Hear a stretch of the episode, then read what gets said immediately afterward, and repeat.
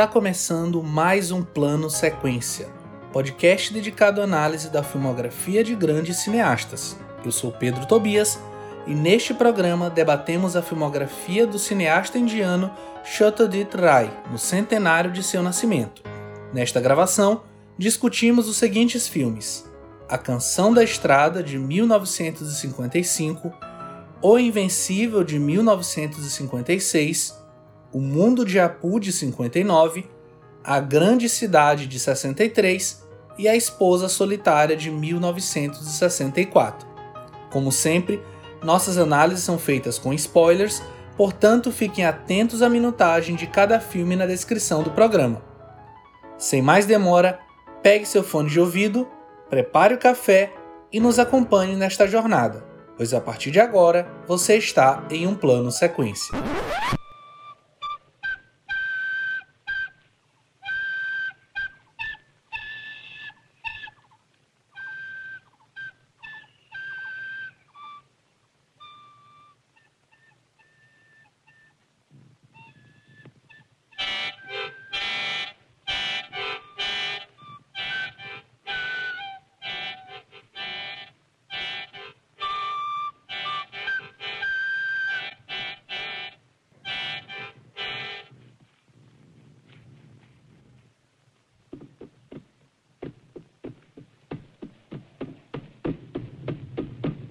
Diretor, produtor, roteirista, compositor, escritor e designer gráfico.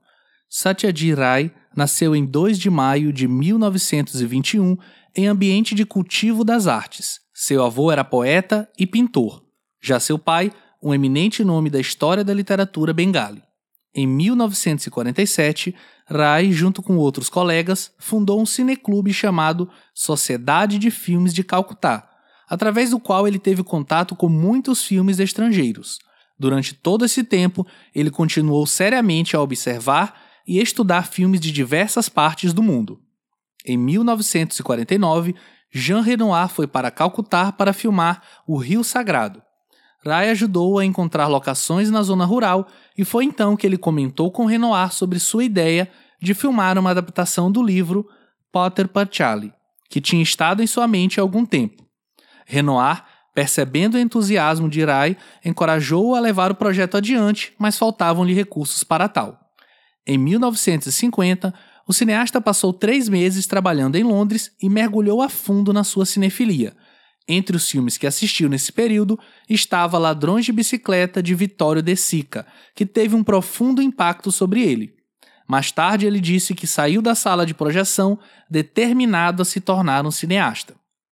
Rai dirigiu ao todo 37 filmes, incluindo longas, documentários e curtas. Seu primeiro filme, filmado em partes com recursos próprios, foi A Canção da Estrada de 1955, que ganhou 11 prêmios internacionais, incluindo o melhor documentário humano no Festival de Cannes. Junto de O Invencível de 56 e O Mundo de Apu de 59, o filme forma a trilogia de Apu, vista por muitos como a grande obra-prima de Rai. Ele trabalhou extensivamente em diversas funções, incluindo roteiro, elenco, trilha sonora, fotografia, direção de arte, edição e confecção de seu próprio material publicitário. Além de fazer filmes, ele foi um autor de ficções, editor, ilustrador, designer gráfico e crítico de cinema. Sobre o cinema de Shotoji Rai, o cineasta japonês Akira Kurosawa disse: Não ter visto os filmes de Rai é ter vivido no mundo sem nunca ter visto a lua e o sol.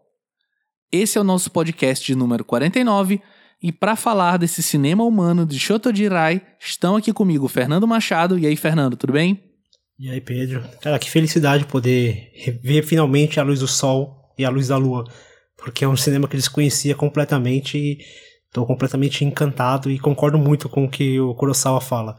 Acho que a percepção de cinema muda bastante a partir do momento que você se depara com o cinema de de Rai. É um negócio assim tão. É, é, bonito e profundo. Assim. A gente vai falar bastante sobre, esse, sobre essa profundidade, sobre essa beleza, sobre a tristeza também, né, no cinema dele. Muito bom. E com a gente aqui também é a Marina Oliveira. E aí, Marina? Nossa, gente, que, que prazer imenso de estar falando pela primeira vez, né, de cinema indiano aqui no, no plano sequência, mais um checkzinho aí para nossa para o nosso catálogo, né? E assim como o Fernando, tô super feliz de conhecer assim é, e tocar pelo menos a superfície assim do que foi a obra, do que foi o, o cinema do, do Chotodit. E tô, tô muito animada para o bate-papo e espero que a gente consiga influenciar, nem que seja um pouquinho, as pessoas a conhecerem esse cinema. É, e aí, para a gente começar o nosso papo, vamos fazer aquele pequeno disclaimer, né? Que a nossa. Até o Fernando comentou aqui em off, né? Que a nossa cota de, de pronúncia, né, já tá, já tá alcançada, né? Porque, obviamente, nenhum de nós é fluente em Bengali. Então vai sair uma coisinha ou outra fora do padrão, então vocês já vão desculpando a gente ao longo do programa todo, obviamente. Vão desculpando a nossa ignorância. É, e a gente, eu comecei, né, citando na biografia essa fala do, do Kurosawa, e eu quero só trazer um pedaço um pouco maior dessa fala, porque ele, é, enfim, ele discorre bem sobre o cinema dele, e eu acho que essa fala a gente pode usar para introduzir esse nosso debate. E ele fala mais ou menos assim: É o tipo de cinema que flui com a serenidade e a nobreza de um grande rio as pessoas nascem, vivem as suas vidas e depois aceitam as suas mortes. Sem o menor esforço, sem qualquer mudança repentina, Rai pinta seu quadro, mas seu efeito sobre o público é agitar paixões profundas. Como ele consegue isso? Não há nada irrelevante ou casual em sua técnica cinematográfica. Nisso reside o segredo da sua excelência. E aí, o que vocês acham dessa fala, né? Pra gente começar aqui a debater o cinema desse grande cineasta, inclusive estamos em um ano de festa, né? A gente comemora em 2021 o centenário do nascimento, né, do Satya, do Shotojirai. Isso. Olha, eu acho que é muito interessante que o Kurosawa tenha que vir a, em defesa do Shotojirai, né? Porque essa fala dele veio muito num, em resposta a algumas críticas que haviam na época em relação ao cinema do, do Shotojirai dizendo que os filmes dele eram maçantes e lentos e tal. E, e ele traz essa analogia muito bem colocada, né, de que o cinema dele ele tem uma fluidez lenta, realmente, ele tem essa cadência devagar, mas compara isso como um rio muito grande, né? E eu acho que isso traduz muito o sentimento que é assistir os filmes dele é, toda essa ligação que ele tem com a cultura do seu país, e a gente consegue perceber que ao longo da obra dele, ele vai se encontrando e se identificando e admirando cada vez mais a própria cultura. Né? A gente vai entender que ele tem muitas influências é, do cinema europeu da época, até mesmo Kubrick, é, Kurosawa, que são os contemporâneos dele, né? Mas conforme ele retrata o próprio país, ele, ele vai se descobrindo ainda mais como esse Bengali, né? Como esse indiano, assim. É, e eu acho que essa figura do Rio Grande lento é, é, uma, é, uma, é um símbolo muito forte do que é a Índia, né? Que é uma cultura milenar e que se a gente olha de longe parece que realmente não saiu muito do lugar, está andando de forma é, fluida e lenta, né, mantendo é, as mesmas tradições, os mesmos estigmas, os mesmos dogmas. É, só que o interessante é que apesar dessa lentidão, dessa fluidez, o cinema do, do Shodit, ele vem assim é, travestido de uma simplicidade enganosa, né? Quem bate o olho da, de primeiro de primeira vez acha que é uma existe uma simplicidade ali, é, mas subjacente a tudo isso tem uma complexidade, né? E essa complexidade não está às vezes na imagem, é, no quadro que ele reproduz ali, mas às vezes na montagem, é, nos temas que ele trabalha. Então, existem camadas, existem, é, existem coisas nesse rio que a gente precisa mergulhar e cavucar para entender o, o, cinema dele de uma forma mais completa, assim. Mas eu concordo 100% com o que o Kurosawa fala, né? Não dá para discordar. Eu acho curioso que a gente pensa. Quando eu, eu não conhecia nada do cinema do Rai, quando eu comecei, antes de começar a ver, assim, era um, um nome que estava sempre em órbita, assim, no, nos meus estudos, mas eu nunca, eu, eu, sequer tinha visto a capa de um filme que eu lembrasse do Rai. E aí, quando eu fui assistir o primeiro filme, até pensei, falei, vou ter que ter toda uma preparação, sabe, para poder assistir os filmes e tudo. E aí, vendo os filmes, apesar dessa, dessa coisa do, desse grande rio carregado de, de, de histórias, mas no, no ritmo lento, eu não senti todo esse esse peso rítmico na, na, na, história, sabe? Sei lá, se eu te pensar no cinema do Ozu, por exemplo, eu acho o cinema do Ozu muito mais é, difícil nesse sentido de, de, assistir e de se até comercializar. Não à toa, a gente, a gente comentou no programa do Ozu, que, é, que era um, o mais japonês dos japoneses, né? Que era um cinema difícil, de difícil acesso no ocidente. Eu já acho o cinema do, do Ray um pouco mais acessível o sentido. Eu, eu, eu, consegui ver muito, até porque ele, ele trata de temáticas que são bastante universais. Em comparação com o Ozuki, que tem aquela coisa mais tradicional da família japonesa, aqui ele expande um pouquinho isso, né? Tanto que as influências do, do Rai é, é muito, é, tem muita influência ocidental. Então, pra gente aqui no ocidente, quando a gente começa a adentrar no cinema do Rai, a gente não tem que, a gente, não, a gente acaba não, não se colocando tanto na cultura, ainda que existe assim elementos que são muito particulares, idiosincrasias pertencentes àquele universo indiano, mas eu acho que aquela temática geral, aquela humanidade, aquela forma como ele, como ele trabalha, como ele reforça essa a, a delicadeza dos seus temas, é muito é muito bonito assim, é muito fácil de se entender. Por isso que eu, não, eu pelo menos não senti esse peso de ter esse um, um filme tão arrastado assim, tão lento. Ô Fernando, tem um num dos extras, né, de um dos filmes da pauta, porque a gente acaba vendo muita coisa, né? Eu não vou lembrar exatamente qual foi a, a pessoa que comentou isso, mas ela fala que é, os filmes, né, dele são como se você estivesse pegando um pedaço de vida, de fato, e transpondo para celuloide, né? Jogando aquilo pro filme. E aí ele usa a expressão lifelike, né? Tipo, são filmes de fato que se aproximam muito da vida real, mas isso não quer dizer, até a fala do Kurosawa nesse sentido, não quer dizer que não haja é um dinamismo, que não haja uma maturidade, que não haja um trabalho de fato de encenação, de mise-en-scène, né, do Rai nesse processo. Pelo contrário, né, ele muito influenciado, obviamente, pelo neorrealismo italiano. Eu falei da influência do Ladrão de Bicicleta. E é um cinema também muito próprio dessa Índia ainda se descobrindo enquanto nação, né? Porque ele é um, ele é um dos primeiros grandes cineastas indianos pós período de descolonização. Então ele está muito ligado a isso. Inclusive o Charulata, que é um dos filmes que a gente vai comentar hoje aqui, ele é talvez o filme mais político dele, que trata diretamente sobre isso. Ele fala exatamente sobre o período em que a Rainha Vitória foi é, declarada, digamos assim, imperatriz das Índias. Então é um cineasta que tá muito nesse período. Eu acho que nisso ele casa com outros cineastas que a gente já falou, como por exemplo é o Mambete, que percorreu esse período como o Kawai também, né? Enfim, ligado ainda Kiarostami com... também, né? O Kiarostami, exatamente, na Índia. É, o próprio Carlos Reichenbach no Brasil, acho que são cineastas que, de alguma forma, em lados diferentes, se duvidar, nem se conheceram, nunca viram nada, talvez um do outro, né? Mas que estão também, de alguma forma, sendo influenciados pelos acontecimentos políticos sociais da sua região, apesar dos seus filmes não necessariamente falarem direto sobre isso, né? Porque se a gente for ver a trilogia de Apu, é uma trilogia totalmente mundana, né? Fala sobre um personagem, sobre uma família, sobre uma aldeia sobre o modo de viver, né? E é uma coisa muito própria dele mesmo, trabalhar essas figuras, trabalhar essas essas a humanidade de uma forma geral, é, na verdade, é o né? espírito né? do tempo, né? E assim, o próprio o fato de eles não desses diretores não falarem é, especificamente, diretamente de, de, de, política, em si é um ato político.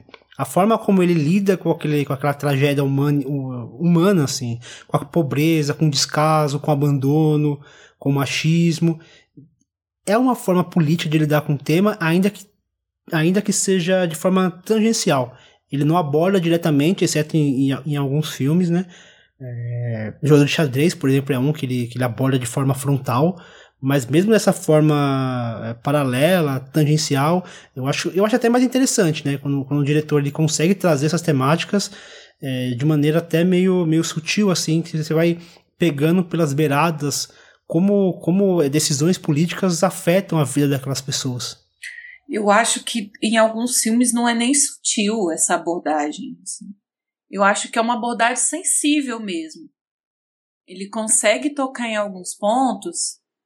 É, eu já comentei que a Índia é uma, um país de tradições milenares, né? Mas ele consegue tocar num ponto e outro, ser progressista e ter um discurso assim para frente, é, de forma adequada, assim, sem sem soar panfletário ou muito muito acusatório, sabe?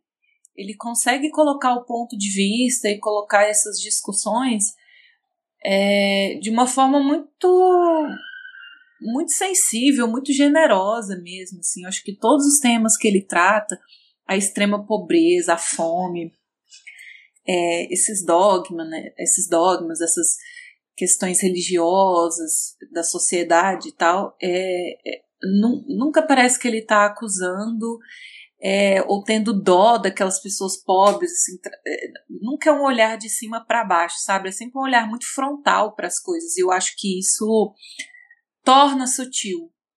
Mas qualquer um consegue perceber que ele está criticando algumas coisas, sabe? É, uma vez eu vi uma. Eu vi, não, eu li uma entrevista dele, ele falando que ele tem essa ele tinha essa curiosidade de e esse esse tato, né, esse cuidado de falar de algo do qual ele não faz parte. Então, por ele ser, ele, ele faz parte de uma elite intelectual indiana. Então, quando ele vai, quando ele vai lidar com, com temas onde ele não, ele não faz parte, é, ele nunca passou necessidades é, de, de alimento, nunca passou fome, nunca passou frio, é, nunca perdeu um, um pai, uma mãe por uma doença, porque não tinha condições de cuidar.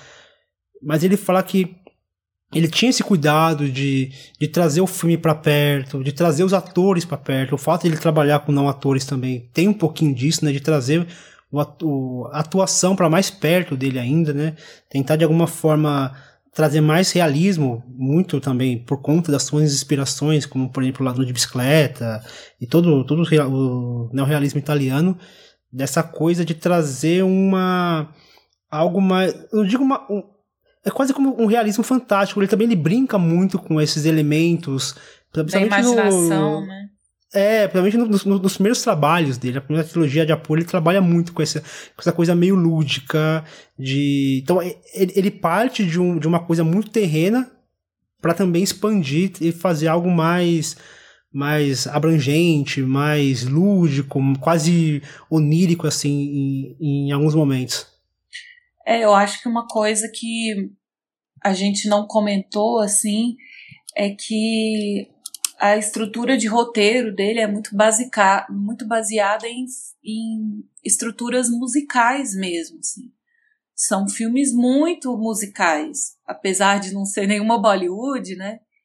E apesar dele ter arriscado isso em alguns outros filmes que a gente não vai comentar, mas nesses filmes em específico que a gente vai falar, a música tem um papel é, super importante na narrativa. Eu acho que a música traz comentários, traz camadas que tiram um pouco dessa sutileza, sabe? Eu acho que a música entra em momentos muito certos, assim, é, e dão essa cadência para o filme, né? Se a gente está falando de um rio, esse rio tem, tem momentos mais, mais pedregosos, tem uma, uma, uma queda d'água, uma cachoeira aqui e ali, e eu sinto isso nos filmes dele, né?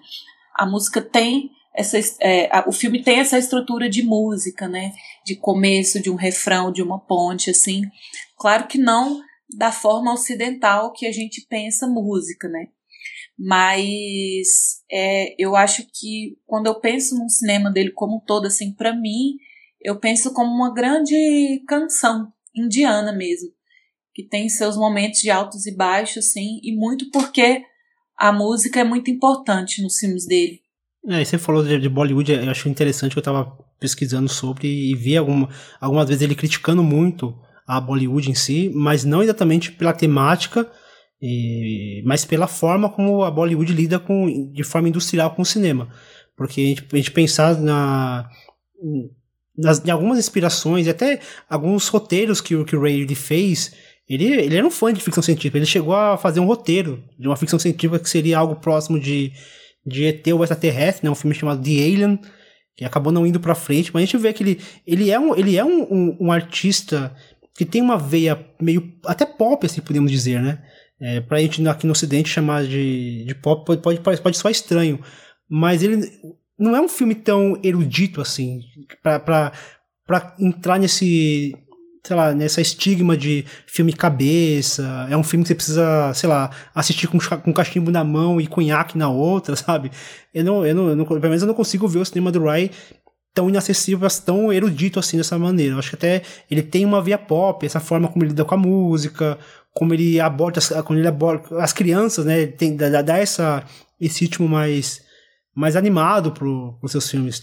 Então eu acho que acho que você falou bem, Marina. Acho que essa, essa estrutura também faz com que, para mim, soe mais, mais fluido. Não é aquele filme arrastado, parece que você você sofre para assistir. E são filmes longos, né? Acho que a maioria é duas horas de, de duração. Mas para mim não, não, não, não foi um.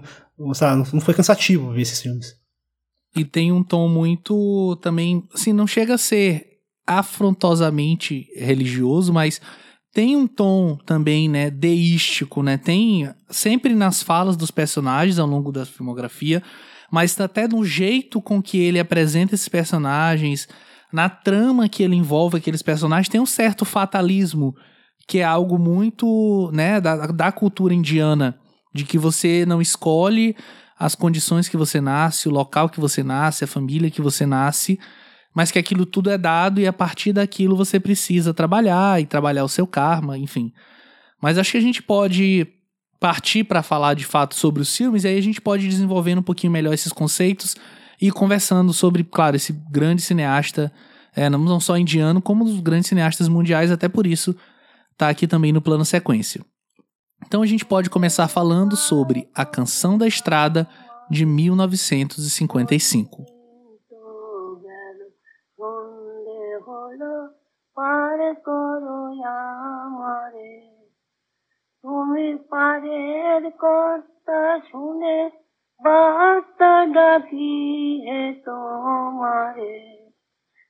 Apu é um menino de família bem pobre. Sua vida é permeada de sofrimentos. Seu pai viaja para o novo emprego, o que traz esperança à família. Mas quando ele volta cheio de presentes, descobre que uma tragédia atinge a sua família. Eu acho que esse filme é um belo exemplar, assim, como ele estava. É, como ele estava influenciado pelos seus contemporâneos, assim, né? Essa veia neorrealista está muito expressa nesse filme.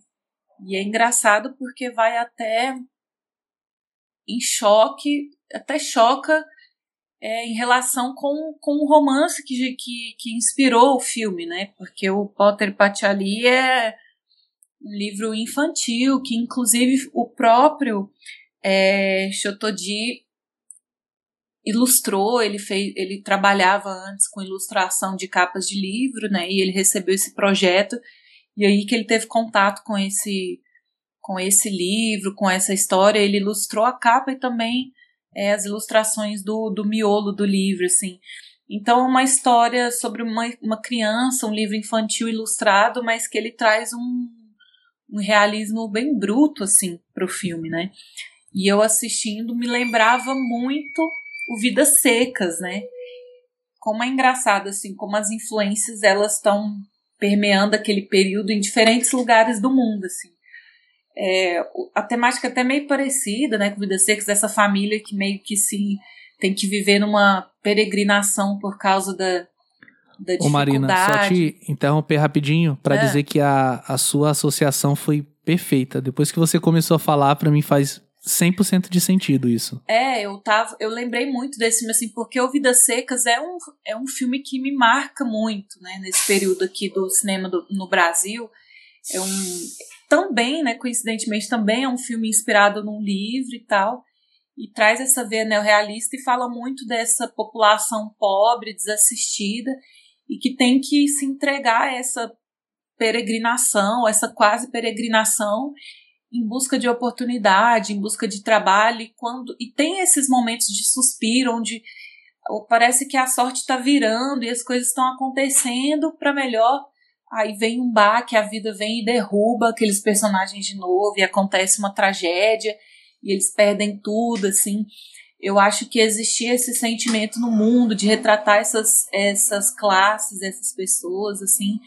Mas para ser um primeiro filme, é, a gente vê como ele era cinéfilo mesmo e como essas influências é, nesse, nesse período de três meses que ele passou em Londres, ele disse que assistiu 99 filmes, né? Ele viu muito, ele viu muito filme em três meses e parece que é uma overdose de referências assim e a gente vê toda essa paixão traduzida aqui nesse filme um filme muito difícil para ele de, de, ter sido realizado né foram mais de dois anos de, de produção do filme por falta de orçamento é, mas ele tem uma mão impressionante para direção, para montagem, para os enquadramentos.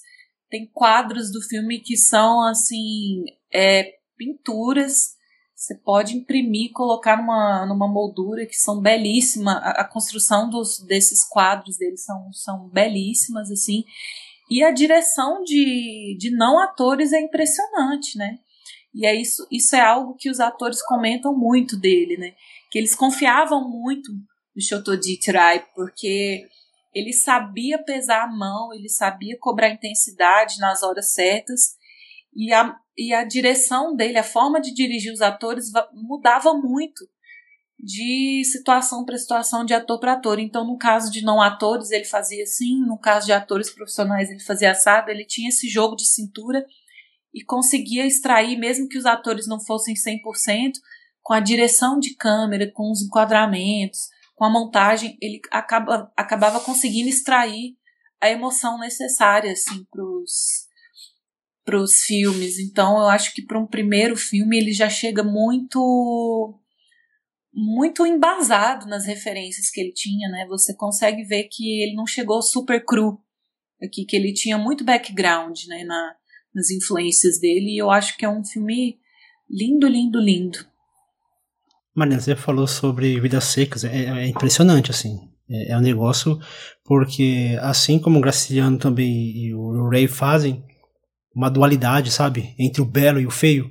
Entre, sei lá, pensa assim nas riquezas daquelas imagens, aquele preto e branco, cheio de contraste, aquela, aquela integração entre a, a, aquelas pessoas e a natureza, entre aquela casa pobre e aquela natureza linda, exuberante, entre, sei lá, a pobreza daquela família, aquela beleza, a inocência daquelas crianças. E, e a força lá, da natureza e, também, né? Que a natureza não é só e a bela. força da natureza não é só é, é mais uma dualidade, sabe?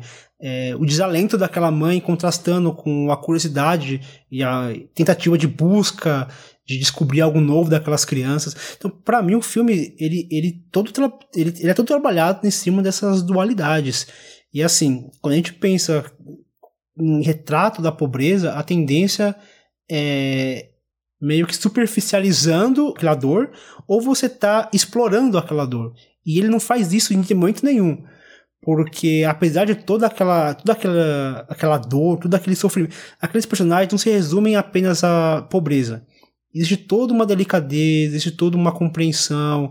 Até mesmo se a gente pensar no, no marido que trabalha fora, e em momento algum ele é visto como um, sei lá, um vilão, um cara que abandona a família, um cara que não tá nem aí pra ninguém. E, Fernando, e não só aqui nesse filme, mas se a gente parar para pensar, é, não só nos filmes da pauta, mas na filmografia toda do Rai, praticamente não tem vilões, né? O, o que opõe a, a existência dos protagonistas, né, ou das pessoas que estão sendo retratadas, é a própria vida, é a própria realidade, é a condição socioeconômica, é a política, é o machismo, mas dificilmente tem essa figura vilanesca, né, não só aqui nesse filme.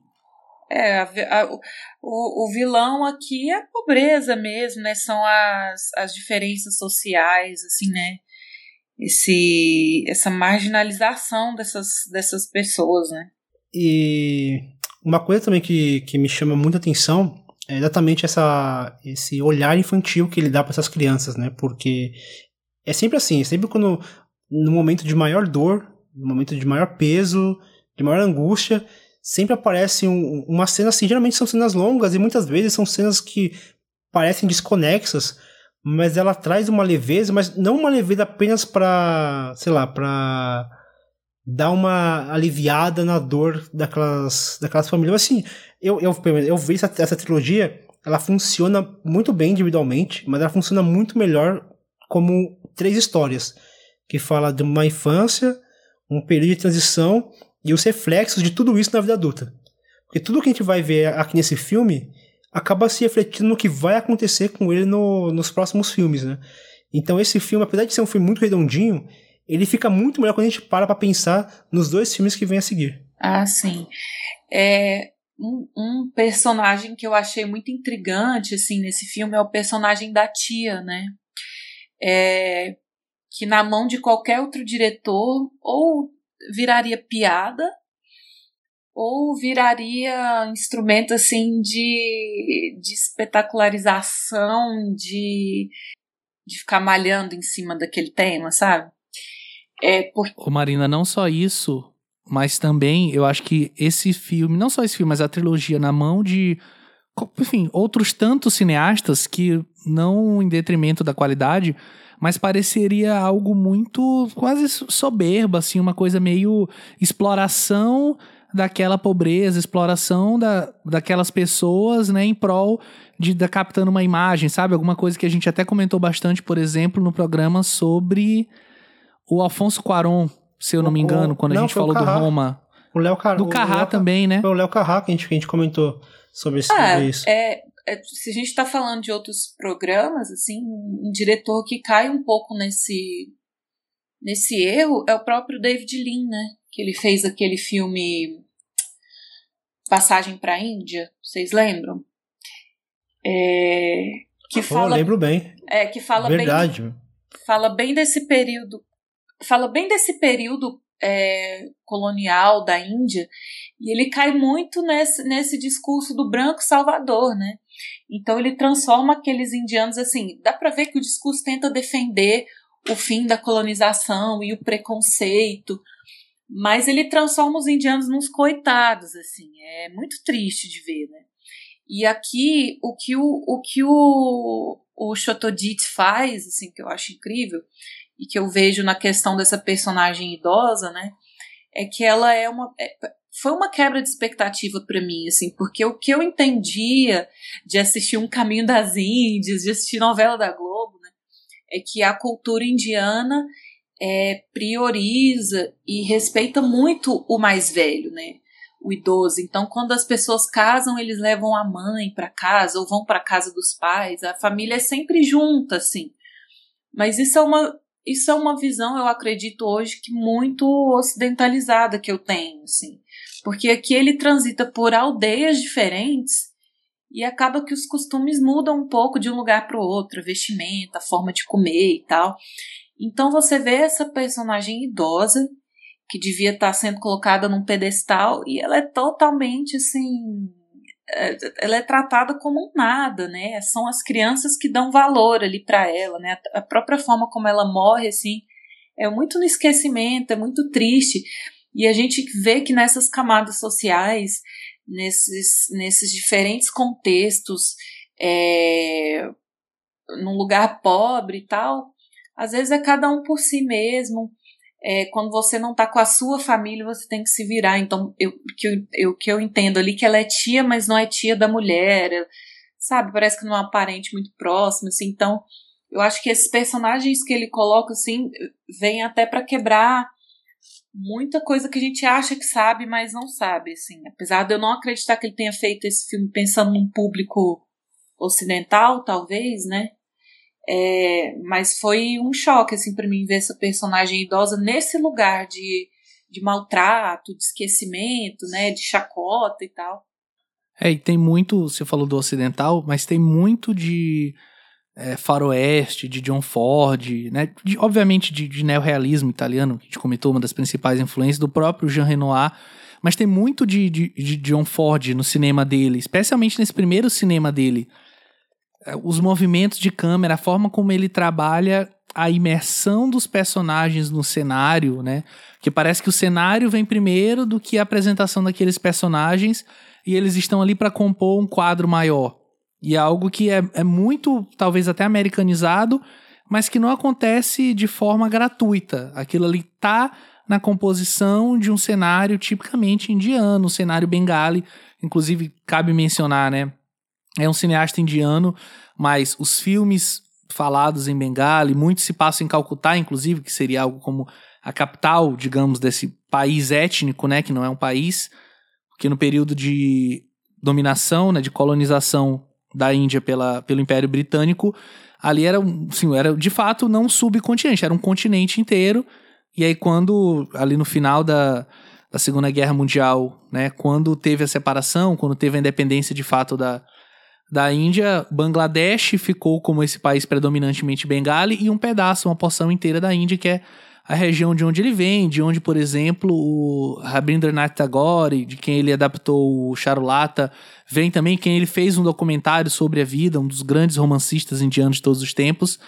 E ele está retratando aquela região, ele está retratando a vida, ele está retratando as vilas, né, aquele povo e, obviamente, tem essa questão do olhar cinematográfico, né? Um pouco, um tanto quanto ocidental nos movimentos de câmera que ele usa, na, até nos ângulos que ele prepara suas cenas, mas aquilo não existe simplesmente pela homenagem ou pela influência, mas pela referência que ele tem desse cinema que ele assistia, que ele acompanhava, que era o cinema não só na época como hoje ainda predominante, mas tem muito do olhar dele, inclusive tem muita gente que comenta que o Canção da Estrada seria o maior filme dele, assim, o filme onde ele tinha mais para falar e onde ele estava se entregando com mais vitalidade, com mais intensidade, apesar do próprio Rai não concordar com isso, né?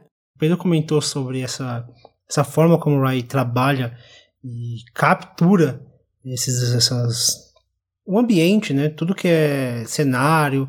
E, e é muito interessante como esse, esse mesmo, essa mesma beleza, esse mesmo cenário de bonito mas muitas vezes ele acaba se tornando algo até opressor, porque de alguma maneira, por exemplo, quando eu, quando, eu, quando eu, meu primeiro impacto, quando eu terminei de ver esse filme, eu senti um amargo da boca, sabe?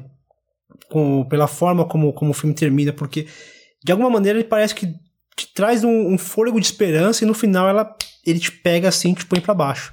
E aí esse me põe para baixo, tipo, ele me pôs literalmente, eu fiquei, fiquei mal assim com o filme. Demorei para digerir esse filme mas porque. Eu, mas eu acho o discurso do pai ali no carro, né, eles estão indo embora, meio que uma quebra nesse pessimismo, sabia? Exatamente isso. É, ele, essa dualidade, né, de, do, do pessimismo e do, de uma esperança, né, porque é aquela coisa do tipo, a criança é o otimismo, o adulto, ó, é, a criança é o otimismo, o adulto é essa, essa desilusão. Por que não? Pra mim, uma das cenas mais bonitas do filme é quando aquela menina tá, não vou lembrar o nome dela, que ela tá dança, brincando na chuva e, e, é uma cena muito bonita. a gente sabe que. Nossa, é, essa cena é linda, na beira do rio, né? Na beira do rio, é muito Nossa, poética. essa cena é maravilhosa. Só a que quando eu paro pra né? pensar que, é, que, aquela, que essa mesma chuva é a chuva que causou a morte dela, é muito pesado. Porque, na verdade, a gente para pensar, independente do que aconteça, a pobreza tá ali, rodeando, rodeando eles. Eles não vão conseguir escapar daquilo. Ainda que. E, e é, essa, e essa tragédia ela acontece logo depois de um, de um episódio em que ela faz uma prece escondido, né? Porque ela vê a melhor amiga se casando, ela percebe que não vai ter aquilo na vida dela, né? Que não tá no destino dela aquilo, porque parece que para a idade dela a mãe já teria que estar tá meio que arrumando um pretendente, combinando o casamento. E simplesmente pela pobreza que ela vive, ela não tem tempo para pensar, para arranjar um casamento para a filha. Primeiro ela tem que pensar em colocar comida em casa, né? Exatamente. O marido tá Exatamente. tá sumido faz uns cinco meses, não escreve uma carta, o desespero, e você vê. É, existe um preciosismo, assim, até na, na maquiagem, na, no design de produção, assim, que conforme o tempo passa, você vê essa olheira crescendo no olho dela, sabe? Você sim, vê esse abatimento sim. crescente, o cabelo que fica despenteado, e isso a gente vai ver na trilogia toda, né?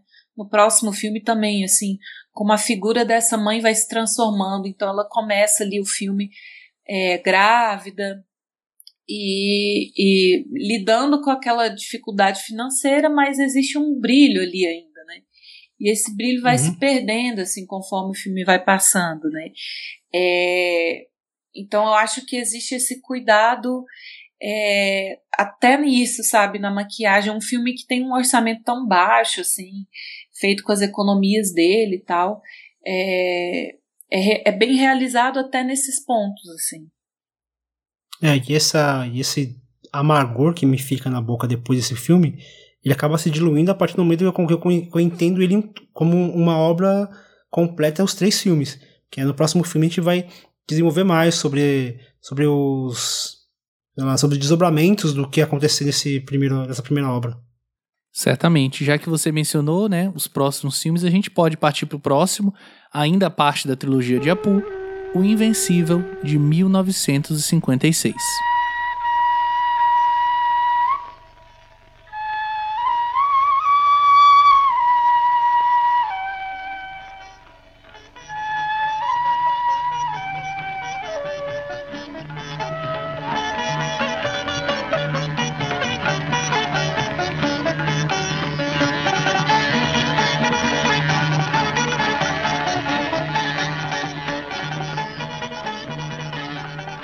Após a morte de seu pai, Apu sai de casa para estudar em Calcutá, enquanto sua mãe deve enfrentar uma vida sozinha e com poucos recursos. E aí eu tenho uma, uma pergunta para vocês, porque pelo menos para mim, é, a partir desse filme, o mundo de Apu tem seus momentos, mas especialmente nesse aqui, é, a postura do Apu, né, a postura, a forma como ele encara, especialmente a mãe dele, que é a pessoa com quem ele tem uma relação mais próxima, ela me, me causa uma estranheza muito grande, é muito ambíguo para mim. Porque ao mesmo tempo que essa, não sei se é uma rebeldia, mas a forma como ele busca não estar em casa, né? É nem só se afastar, mas não estar em casa, estar distante, estar lá no serviço, estar na, na escola estudando, é algo muito próprio da, da juventude, da adolescência, mas também ainda causa uma, uma angústia muito grande, né? Acho que é aquela cena onde ele tá dormindo e a mãe fala: Ah, se eu, se eu tô doente, se eu te falar que eu tô doente, será que você volta? Será que você vem cuidar de mim? E aí no dia seguinte ele volta, vai embora e, enfim, passa um tempo sem voltar para casa e é algo de, de partir o coração de fato mesmo. A, pelo menos para mim, a postura que o personagem Apu tem nesse filme aqui em relação à mãe, né? Mas sabe eu qual acho... é a cena que me desconstrói? Ah. Mas sabe, sabe qual é a cena que me desconstrói no que você tá falando, Pedro? Tem um momento que ele. Ele tem esse, esse momento assim de rebeldia, de distrato, que ele distrata a mãe dele mesmo, quando ele faz essa viagem de volta para casa. E aí ele se apressa para ir embora, que ele quer ir embora logo pros estudos. E aí ele tem um momento de percepção que ele tá ali na, na linha do trem e ele, ele, ele pensa por algum momento e ele decide voltar. E ele dá uma desculpa pra mãe dele, ah, eu perdi, eu perdi o trem. E aí ele deita ele não fala nada, ele não fala para ela que, ah, eu resolvi vou ficar mais tempo com você. A mãe também não comenta nada, a mãe apenas olha para ele, sorri e ele tipo, continua lá, presente. Então eu acho que por conta de, de, dessa juventude, por conta dele, ele tem esse trauma porque onde ele tá ali é onde o pai dele morreu, é onde a irmã dele morreu. Então, de alguma maneira, isso acaba afastando um pouco ele. Então, eu acho que ele fica nesse dilema de estar tá lá e de voltar. E eu acho que ele acaba carregando esse dilema até o final do filme. Não de alguma forma que o, o Ray esteja julgando essa, esse jovem, mas o que aconteceu é real. Ele, a mãe dele morreu, ele não estava lá presente. Ponto. Isso é fato. Não que esteja sendo julgado, mas que ele vai ter que carregar isso para a vida adulta, é o que vai se refletir no terceiro filme é muito louco a gente pensar como, como, como esses três filmes trabalham juntos, até nesses pequenos detalhes, porque é isso. Eu acho que ele vive essa, essa, esse duelo entre o tentar, de alguma forma, trazer uma ajuda para a mãe dele, só que de alguma forma não adianta, porque aí tem aquela, aquela contradição tipo de, ah não, paulatinamente o pobre ele pode ascender socialmente. Mas a real é que, meu, quem tem fome, quem passa frio, quem está exposto à doença, é, não consegue esperar essa ascensão paulatina. Essa mãe, a filha, eles não conseguiram esperar o Apu se formar para dar uma vida melhor. Não deu tempo, eles morreram antes. E eu acho que essa dualidade de tentar de alguma forma acelerar com que eles tenham uma vida melhor, só que no final acaba sendo meio que em vão, porque, meu, quem passa fome, quem passa frio não, não consegue esperar um diploma, né? É, eu acho que para mim fica muito claro que é que é uma briga interna. Eu também fico incomodada com o comportamento dele, é, mas eu acho assim, ele está tentando com todas as forças dele sair daquela pobreza. Então, quando ele vai nas férias e você vê ele transitando de novo entre aqueles povoados simples, aí ele vai numa apresentação de música e vê aquela galera super simples, descalça, tocando música. Ele é como se fosse um choque de realidade, né? De que ele pode voltar para aquela realidade a qualquer momento, assim, e o que, o que ele estava vivendo ali na faculdade, na capital, era um período da vida dele, mas não quer dizer que aquilo é para sempre que ele pertence àquele lugar, né? Então esse medo ele vai e volta, né? É, de tentar correr, de tentar correr dessa pobreza, desse sofrimento de novo. Assim, eu acho que tem alguns momentos que pontuam isso bem. Por exemplo, no primeiro filme, ele já tinha perdido aquela tia, né? Viu a tia morta. Então, quando ele vê a irmã, que a irmã morreu, ele vai chamar a vizinha para pedir ajuda, né? E ele fala: ah, a minha irmã tá só dormindo, não tá? Eu acredito que naquele momento ele tinha consciência de que a irmã tinha morrido, assim. Mas ele estava tentando fugir daquilo, estava tentando ignorar. A mesma coisa quando o pai morre, ele sai de casa e ele quer por tudo evitar aquela perda de novo, aquele sofrimento, voltar para aquele lugar. E é o que acontece quando ele perde a esposa depois, né? A gente vai, vai comentar isso no próximo filme, assim mas ele simplesmente finge que nem tem filho, não, nem fica sabendo o nome do filho, assim, para não ter que voltar. Então, essa volta para a pobreza, para a perda, para o sofrimento, é, é, é, meio que cria essa, é, essa casca nele, né? Ele é uma pessoa sensível, ele se torna um escritor, então uma pessoa muito inteligente, muito artística. É, então ele tem essa sensibilidade, só que ele tenta se revestir dessa dessa carapaça, dessa carapuça aí para não sofrer. Mas sim, é, é, eu acho que o filme deixa claro que esse comportamento dele não é não é bacana e que a mãe sofre muito com esse distanciamento dele, né? É, e ele, ele tem um olhar meio perdido também, né? Você vê que ele, ele tá sempre olhando meio vago, assim, para um, um lugar determinado. Tanto é que ele nunca se envolve com, com nenhuma mulher, assim. A gente nunca vê o Inclusive, nem abertamente com a própria esposa, né? Acho que, a não ser quando ela parte de fato, né? Perto ali dela, dela sair, dela ir para voltar para casa do, da família, a gente mesmo eles juntos, a gente não tem nenhum indício de que de fato aquele relacionamento tá bem, né? Só até próximo dela aí, que aparece eles jantando, sorrindo, mas mesmo depois que eles se casam, parece algo muito pesado, assim. Frágil, assim. Né? O karma Esse- nesse personagem é um negócio tão- muito forte, né? Você já tá indo pro outro filme, né? É, exatamente. Inclusive, eu acho que a gente pode aproveitar, já que é uma trilogia, né? E aí, pra ficar pontuado, a gente Pra pode falar também É, é, amarrando os três sobre filmes, né? o mundo de Apu de 1959. Vou falar a sinopse rapidinho.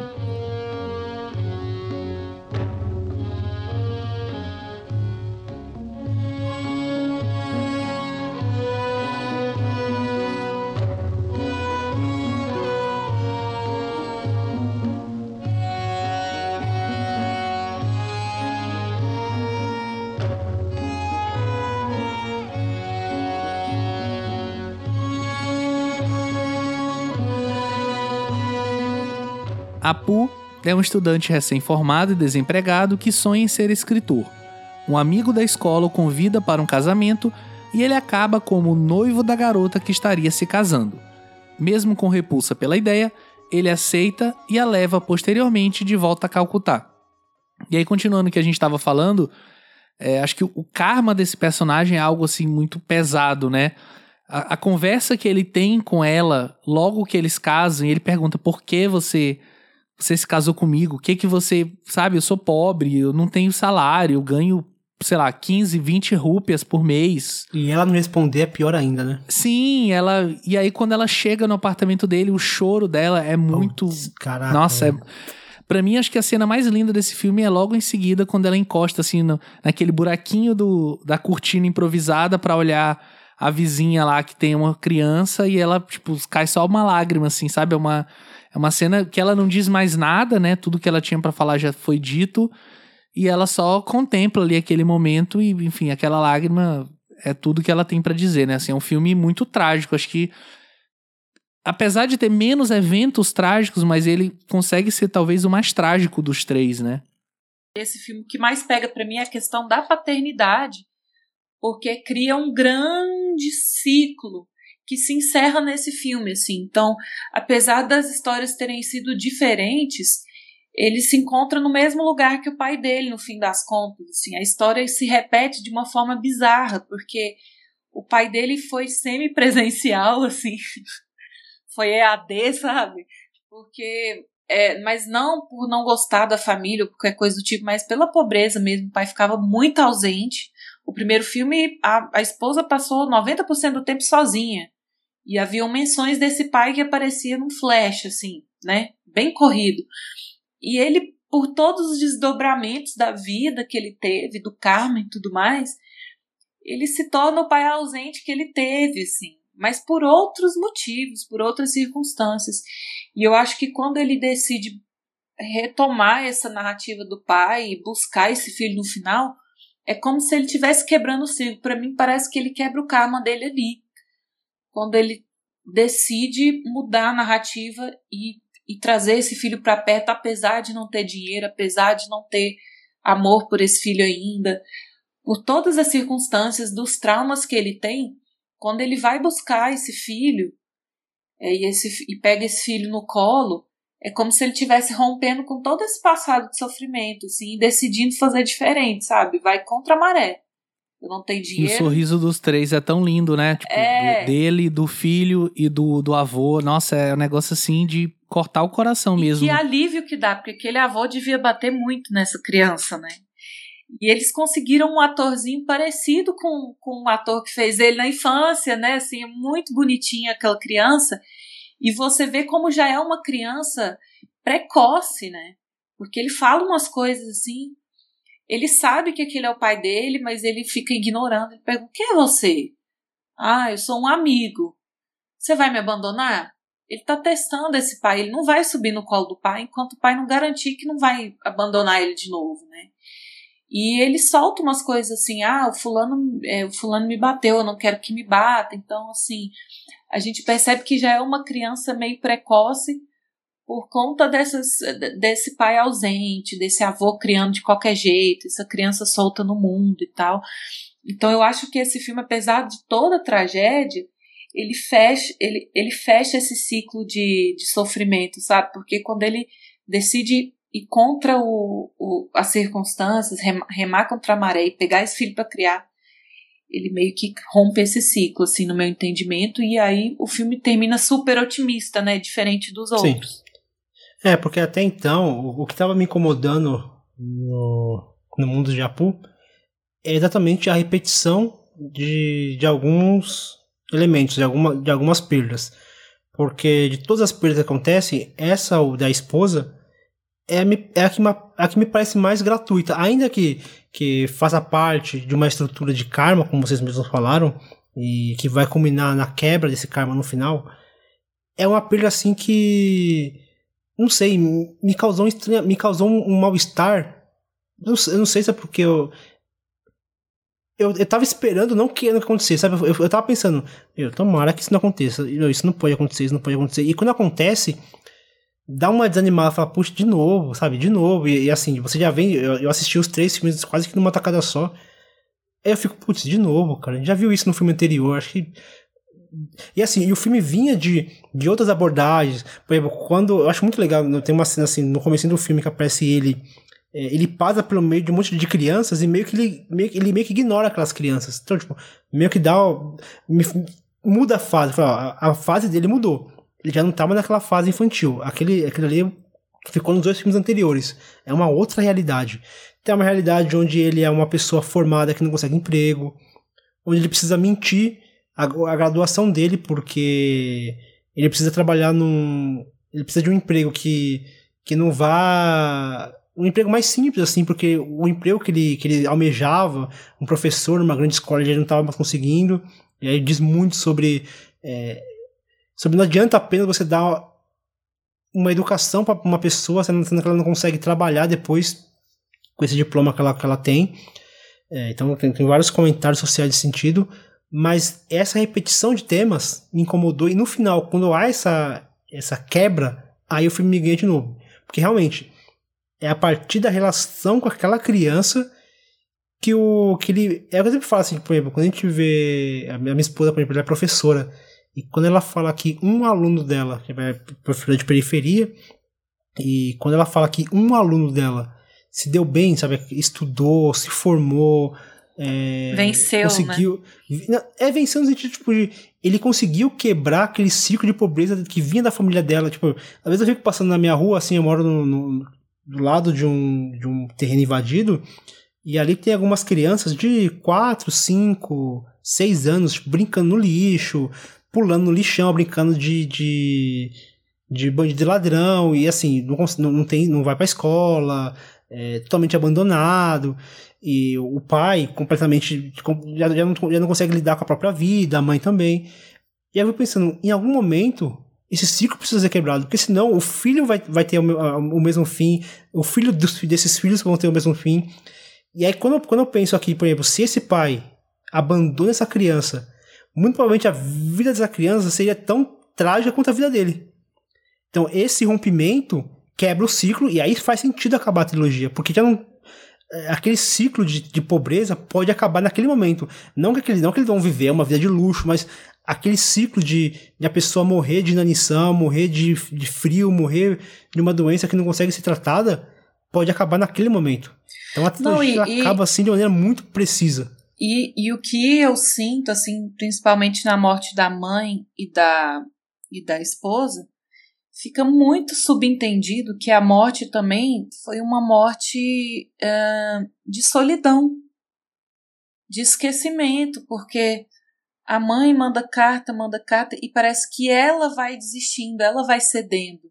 Ela vai desistindo da vida dela, da felicidade dela e vai se entregando. Ela não tem mais força para viver. O filho não quer saber dela. Então, para além da pobreza, eu acho que o abandono, a falta de assistência emocional, de presença, também foi, foi responsável por levar essas pessoas, né? No caso da esposa também, ela fica meses mandando carta. Você me prometeu oito cartas, mandou só sete. Você disse que vinha no dia tal e não veio. Dá para ver que existe um desespero naquelas cartas, assim. Eu preciso de você, eu preciso da sua presença. E eu acho que quando ele opta por criar esse filho, tendo dinheiro ou não, tendo perspectiva de futuro ou não, isso muda tudo. É uma decisão consciente. Eu acho que a vida apresenta esses momentos chaves, né? para a gente, onde a gente consegue romper esses ciclos, que são vícios mesmo que a gente aprende com pai, com mãe, o que a vida coloca, apresenta ali para a gente. E só para encerrar assim, meu comentário, tem um, um comentário que ele faz desde o primeiro filme, quando ainda existe a irmã mais velha dele, né, que é em relação aos casamentos arranjados, assim. E que me, me dá uma, uma versão muito grande, ver umas meninas tão novinhas casando, sabe? É o que é, eu sei que é uma questão cultural assim, mas dá a entender que são adolescentes assim, né? Menina de 15 anos para menos assim, se casando.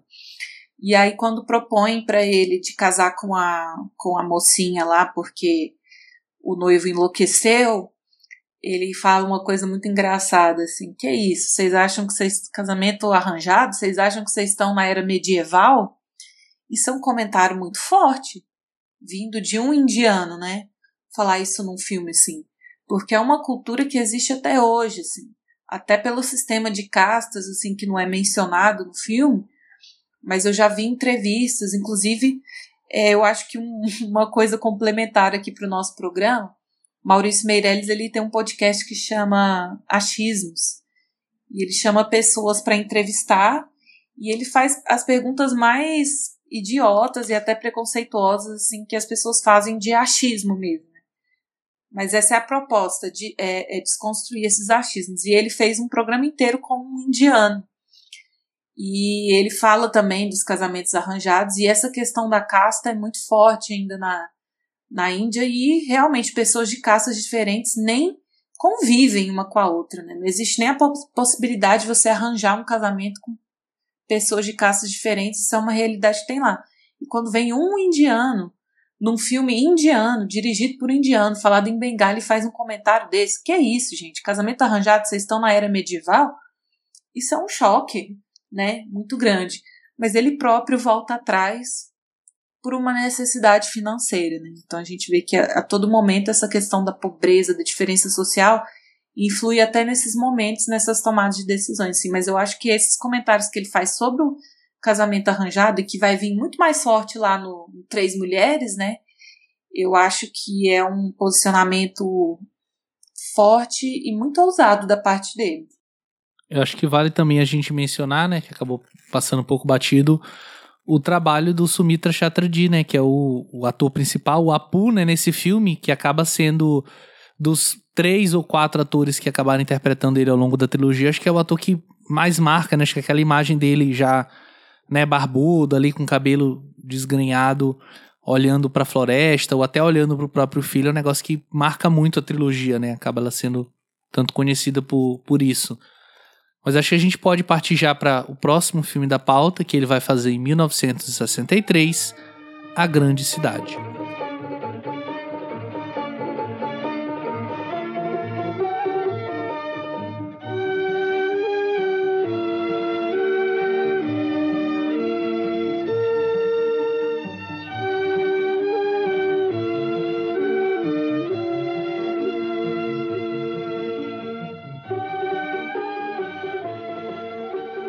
A vida muda quando uma dona de casa de classe média conservadora em Calcutá consegue um emprego como vendedora, contrariando seu sogro já idoso. E aí, né, acho que boa parte dos filmes do finalzinho da década de 50, começo da década de 60, né, mesmo nessas preservações que a gente tem da, da Criterion, né, do Janus Filmes, tem lá a cartinha, né, a cartela, né, do, do Board of Censorship, falando, ah, o filme tá liberado, pode assistir, né?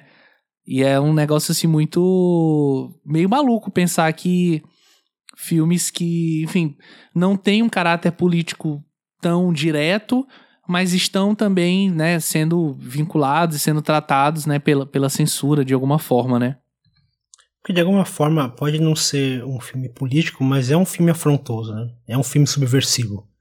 Por exemplo, a gente pensa, Charlotte também é, mas se a gente pensar aqui em A Grande Cidade, eu acho subversivo pra caramba pra caramba, assim, você pegar, você pegar, tanto que, tipo, é um choque quando ela decide que ela vai trabalhar fora. Tipo, há todo um, um choque do, do, sogro, o marido, de início é meio que ele, ele vai no desespero, esse, é, é aquele esquerdomacho, sabe? Se acha progressivo, mas depois ele percebe que não é bem assim. Até, até a sogra, tipo, ela parece uma figura mais compreensiva, mas acaba que o, a tradição fala mais alto e ela também fica meio o filho também meio que se volta contra ela porque ela vai trabalhar fora. Então é, é um filme que, que bate de frente num tema que é muito caro às mulheres, né? Principalmente daquela época e, e naquele, naquele lugar, lidando com aquele regime de, de você bater no peito, não, eu vou trabalhar fora. E, eu, e assim, não só vou trabalhar, como vou trabalhar, vou trabalhar bem, vou trazer dinheiro para casa, eu vou usar maquiagem, eu vou peitar o meu chefe, eu não vou me rebaixar para ele, eu vou bater de frente e vou exigir, né, que ela exija ali melhores condições de trabalho. É, e assim, e é muito louco que a gente pensa que aquele, aquele chefe dela, em certo momento, tenta meio que criar uma rivalidade feminina entre as duas personagens e elas não caem nessa, né? E é uma coisa que hoje muito, é muito debatido isso, essa coisa de, de muitos filmes exaltarem essa rivalidade feminina, a gente pensar, por exemplo, em Diabo Veste Prada, né? Parece um, é um filme bobo, assim, mas a gente pensa nesses blockbusters de filme, ou filmes pops, né? Que tem essa, essa verve de, de sempre colocar uma mulher contra outra no ambiente, de, no meio de trabalho nunca pode ter duas mulheres trabalhando juntas, né? Elas precisam ser, ser meio que rivais. Esse filme ele bate de frente nesses temas, então eu acho um filme muito afrontoso. Talvez por isso tenha chamado essa atenção de, é, se necessário, uma, sei lá, uma avaliação para que ele seja considerado um filme aceitável, né, numa sociedade tão conservadora. Ô Fernando, e também se a gente parar para pensar, né, a própria forma como até que a Marina comentou sobre como os idosos, né, que são sempre tidas como pessoas respeitadas, né, o, o ancião da família, a mãe da família, e como de fato a, a ideia dela trabalhar, né, afronta o seu próprio sogro e que no final do filme acaba pedindo desculpas para ela, né, e ele vira e fala, olha, é, eu, enfim, eu saí da minha casa, encontrei meus ex-alunos, falei mal do meu filho e, enfim, quero desculpa, qual é qual é a minha punição, qual é o meu castigo. E ela fala: seu castigo é tomar seus remédios, que eu mesma vou entregar os remédios para você. Assim, ela é uma personagem super resiliente, de fato, como você falou, ela sabe o que ela quer, né? Ela vira pro marido e fala: olha, eu posso trabalhar, posso te ajudar, só por um tempo, enfim, ninguém precisa saber. Próprio marido ajuda, né? Dizendo que é para ela dizer que vai para casa do pai. Mas ela acaba tomando gosto por aquilo. Acho que quando ela de fato entra no serviço, ela sente aquela liberdade que é algo muito próximo daquela personagem do Kiarostami, né? Aquela motorista de, de táxi, vamos dizer assim, né? Que a gente comentou quando falou sobre o cineasta, quando ela sente essa liberdade do emprego, de, enfim, de ter o seu próprio dinheiro, poder comprar o brinquedo que ela quiser pro filho, poder comprar lembranças, enfim, poder sair na rua, né, sozinha, sem ter aquela aquela timidez, aquela, enfim, talvez até um, um, ressentimento, é algo meio assim, porque, por exemplo, a mãe do, do Apu lá na trilogia, quando aquele é, colega, inquilino, sei lá, aquele vizinho entrou lá, ela expulsou ele, puxou o véu, tinha toda uma, uma deferência muito grande em relação a essa figura feminina dentro do lar, como se ela tivesse praticamente inserida fisicamente naquele ambiente, né? E não tivesse outro ambiente que ela pudesse estar. Isso é, é muito de fato muito afrontoso, né? Essa personagem tá indo contra esses princípios, contra essa, essa cultura para se apresentar de forma diferente, mas em nenhum momento desrespeitando. Enfim, ela não deixa de respeitar o marido, não deixa de é, cumprir com, de fato, entre essas suas obrigações, né? Que a gente sabe que, enfim, ninguém tem obrigação de nada, mas é, colocando dentro dos termos culturais seria isso. Ela continua cumprindo seus deveres e ela também trabalha, ela também reivindica, e ela pede aumento, e ela pega carona com o chefe, e nada disso é um problema ou a invalida como pessoa, como mulher, né? É, eu li um texto, eu vou até deixar na, na descrição do programa. É, não vou lembrar, não vou achar agora o texto para me pegar o autor do texto, mas eu vou colocar na descrição do tempo, vou dar os devidos créditos, que fala assim: No cinema de Rai, a mulher catalisa as tensões e contradições da Índia, acomodando-se mal não se acomodando de modo algum ao papel sub, subalterno e silencioso que geralmente lhe é reservado. E, e aqui é o exemplo perfeito. Você até citou outros, outras personagens, mas aqui para mim é, a, é, o exemplo perfeito de, de, uma mulher que ela não aceita a, a posição que lhe é ofertada. Ela não quer só ser aquilo. Para mim, a cena mais brilhante é quando ela chega e, e pede demissão, assim. Pela fotografia, a forma como, como Rai ele escurece a cena, ela fica numa posição, uma sombra no olho, assim, ela fica numa, numa posição de, de poder, ela em pé e o, e o chefe dela sentado, então já é uma, uma posição de, de poder, assim, ela estando maior que ele, né, ela estando alta e ele sentado, a, a forma como ela trata, como ela se impõe é tão forte que ele, ele não consegue falar, ele só engole é simbólico que ela entra, né, assim, praticamente bufando na, na sala, e ele se levanta de onde ele tá, vai até a porta, fecha e volta para se sentar enquanto ela fica impassiva, esperando ele ali, tipo, ó, faz e tudo que ela fala é muito certo. Ela fala, você vai pedir desculpa para ela. Isso que você fez foi errado, você não pode falar assim, em nenhum momento ela titubeia. E ele parece, de fato, o empregado, ele parece a pessoa subalterna mesmo, porque ele fica tentando encontrar um meio de falar com ela. Calma, isso vai trazer consequências. Veja bem, olha lá. Mas a gente sente que não tem firmeza na voz dele, né? E ela também, ela em momento algum, e ela em momento algum parece ceder essa ameaça dele, né? E assim, ela não pede para ele, né? Ela não pede. Você poderia pedir. Não, ela fala, você vai fazer isso. É muito bom. E assim, e como ela, que assim, no começo do filme, ela obedece o marido, mas ainda assim, tipo, meio que ela que ela que consegue meio que ludibriar, aquele, ele tá dormindo, ela fica, ah, você, você concordou comigo. Ela, o cara tava dormindo, né? Então ela, ela meio que engana o cara para começar a trabalhar. Mas conforme ela vai trabalhando, ela vai se enturmando, ela vai se ambientando, ela vai usando a maquiagem, ela usa o óculos, ela, a, a, postura dela muda, né? A postura, e mesmo no momento de fragilidade, onde ela, onde ela chega pro marido e fala que ela pediu demissão e tudo, que ela pergunta se o cara vai ficar bravo com ela, mesmo nesse momento de fragilidade, ela nunca parece baixar a cabeça. Ela nunca parece uma simples submissa. Ela tem um momento de fragilidade, mas em momento algum aquele marido parece ser somente o salvador dela, né? Tanto que ela acaba o filme ela continua na postura dela, cuidando do filho dela, ela continua é, cuidando Fernando, do sogro pelo dela. Pelo contrário, ela é a salvadora dele, né? Porque ela Exatamente. provém financeiramente a família. Inclusive naquela cena que ele fica meio desconfiado ali no, na casa de chá, esperando meio que ela tá, sei lá, traindo, né? Porque ela vem como essa figura de batom, óculos escuros, toda independente de fato, né? Como ela é. E pelo contrário, ela o defende. Ela fala: não, meu marido trabalha muito. Ele, todo mundo sabe que ele ganha muito bem. Eu tô aqui só para passar o tempo, porque eu fico muito tempo sozinha. Quando ah, der seis cena, meses eu vou sair. Aquela cena ela dá uma volta assim tão boa, né? Aham. Uhum. Essa cena é espetacular. E ele mesmo, ele percebe que não tem nada ali para ele, o marido, né? Ele tá ali escondido, meio que tentando aquele momento de, ah, tá vendo? Alguma, algo do tipo, né? Pelo menos a impressão que a gente tem. E ele vê que não, não tem nada para ser visto ali. Ele levanta e vai embora, assim. E aí fica por isso mesmo. Claro, ele tem essas preocupações, né? Ele parece também sempre muito preocupado. Mas talvez muito mais por ele se sentir enquanto esse homem da casa, esse provedor, se sentir emasculado pela esposa tá trabalhando e ele não, e tá ganhando mais que ele. E ele ter que ligar pro chefe dela e pedir para falar com ela para dizer, olha, não deu certo aqui no banco, fui demitido.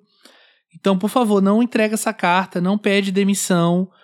É, eu preciso que você continue trabalhando, assim, que é difícil, né, para para um homem, assim, hoje em dia é difícil para muitos homens. Tipo, meu pai, por exemplo, falar isso para minha mãe seria difícil Imagina um homem, né, na, na década de 60 falando isso. É um negócio assim super mais grave, mais Não, forte, e, né? É, e de novo, esse esse esse senhor, ele não é, a gente não vê ele como um machista escroto, opressor, porque a forma como como o a forma como como o Rai ele ele coloca um sofrimento, é, tipo, é aquele negócio, né? Quando a gente fala que, que no machismo todo mundo é vítima, esse cara acaba sendo vítima também disso, né? Porque ele sofre por um negócio que não precisava sofrer, sabe? Ele é vítima de uma coisa que não precisava acontecer.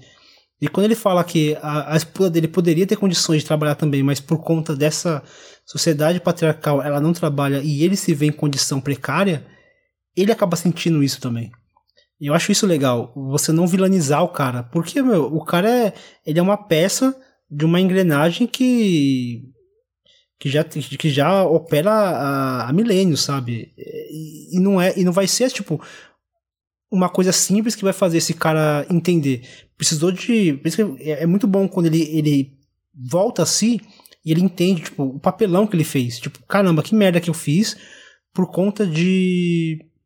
de uma cultura que, tipo, que já, tra já tá que já era ultrapassada naquela época. E hoje em dia, tipo, e é muito louco a gente pensar que esse filme ele é de 63? Isso, isso, 63. Ele é de 63. Cara, e é moderno pra caramba esse filme hoje. Pra caramba.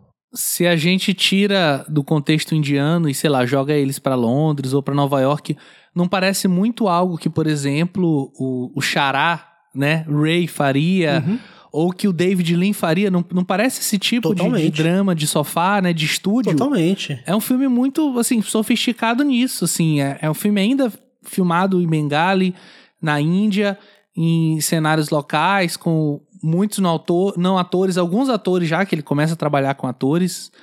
Mas a, ainda assim tem essa sofisticação, tem esse quê ocidental, né, no que ele tá fazendo. Sim, e assim, ele começa, ele começa a, a se valer de alguns recursos. Por exemplo, aquela cena que, ele, que tá aquelas mulheres conversando sobre aquele vendedor, que ela entra e o cara é solteiro. É uma cena que parece totalmente gratuita, mas ela, ela é, um, ela é uma, uma cena muito, muito engraçada, muito divertida. E ali ela começa assim, ela começa a ter novas vivências. Quando você começa a descobrir o mundo, você começa a conhecer outras pessoas, outras culturas, é, o mundo se abre para você. E ela, ela percebe isso, e ela vivencia isso. Talvez isso também seja um medo desse, desse marido de falar: caramba, ela vai descobrir um, um, mundo melhor e ela vai me trocar. Só na verdade, tipo, ela, ela, não tá, ela não tá atrás de outro homem, ela não tá atrás de um outro romance, ela quer apenas viver. Ela quer se divertir com as amigas, ela quer ter o dinheiro para comprar o brinquedo pro filho, ela quer ter dinheiro para comprar uma, uma comida melhor no final de semana, comprar um pão, comprar um remédio pro sogro, quer se sentir bonita usando uma maquiagem. Cara, é só isso que ela quer. E ela consegue, né? Por, com, com esforço próprio, né? Com determinação e blá. Mas ela consegue e o cara tem que aceitar. E ele acaba aceitando, né? Contra gosto, mas acaba aceitando. E falando sobre relações maritais, né, e sobre essa mulher emancipada, acho que a gente pode falar também do próximo filme da pauta, que ele vai fazer no ano seguinte, em 64, A Esposa Solitária.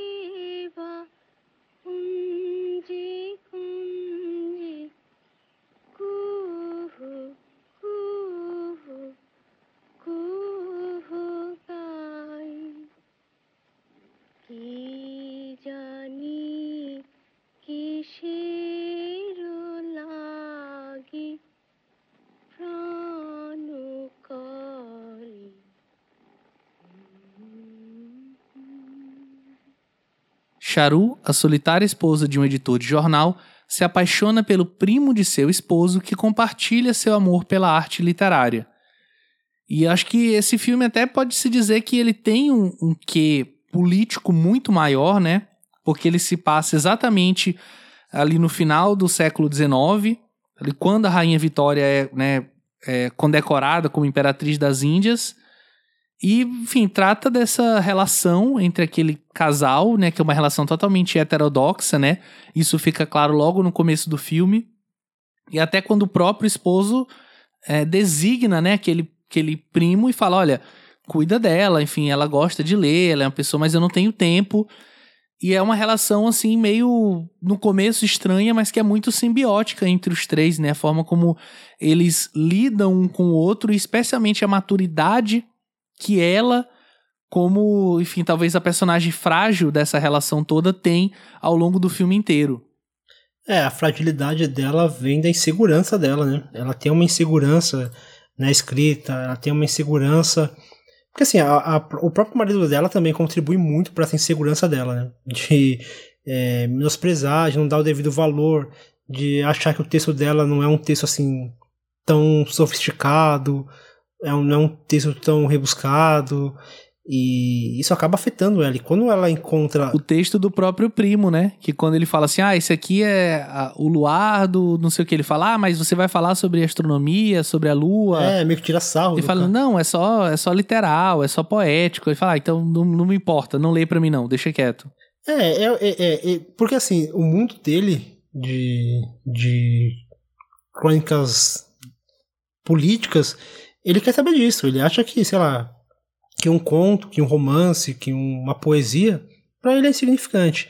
E quando a esposa dele se interessa por isso, ele trata como apenas um, um pequeno hobby, como se ela tivesse, sei lá, jogando xadrez, fazendo tricô, sei lá, bordando, desenhando. Não que ela acaba fazendo isso também, né? Mas ele trata isso apenas como um hobby. E quando ele e assim, eu acho muito muito legal que a traição, na verdade, é mais uma traição intelectual do que uma traição física e amorosa.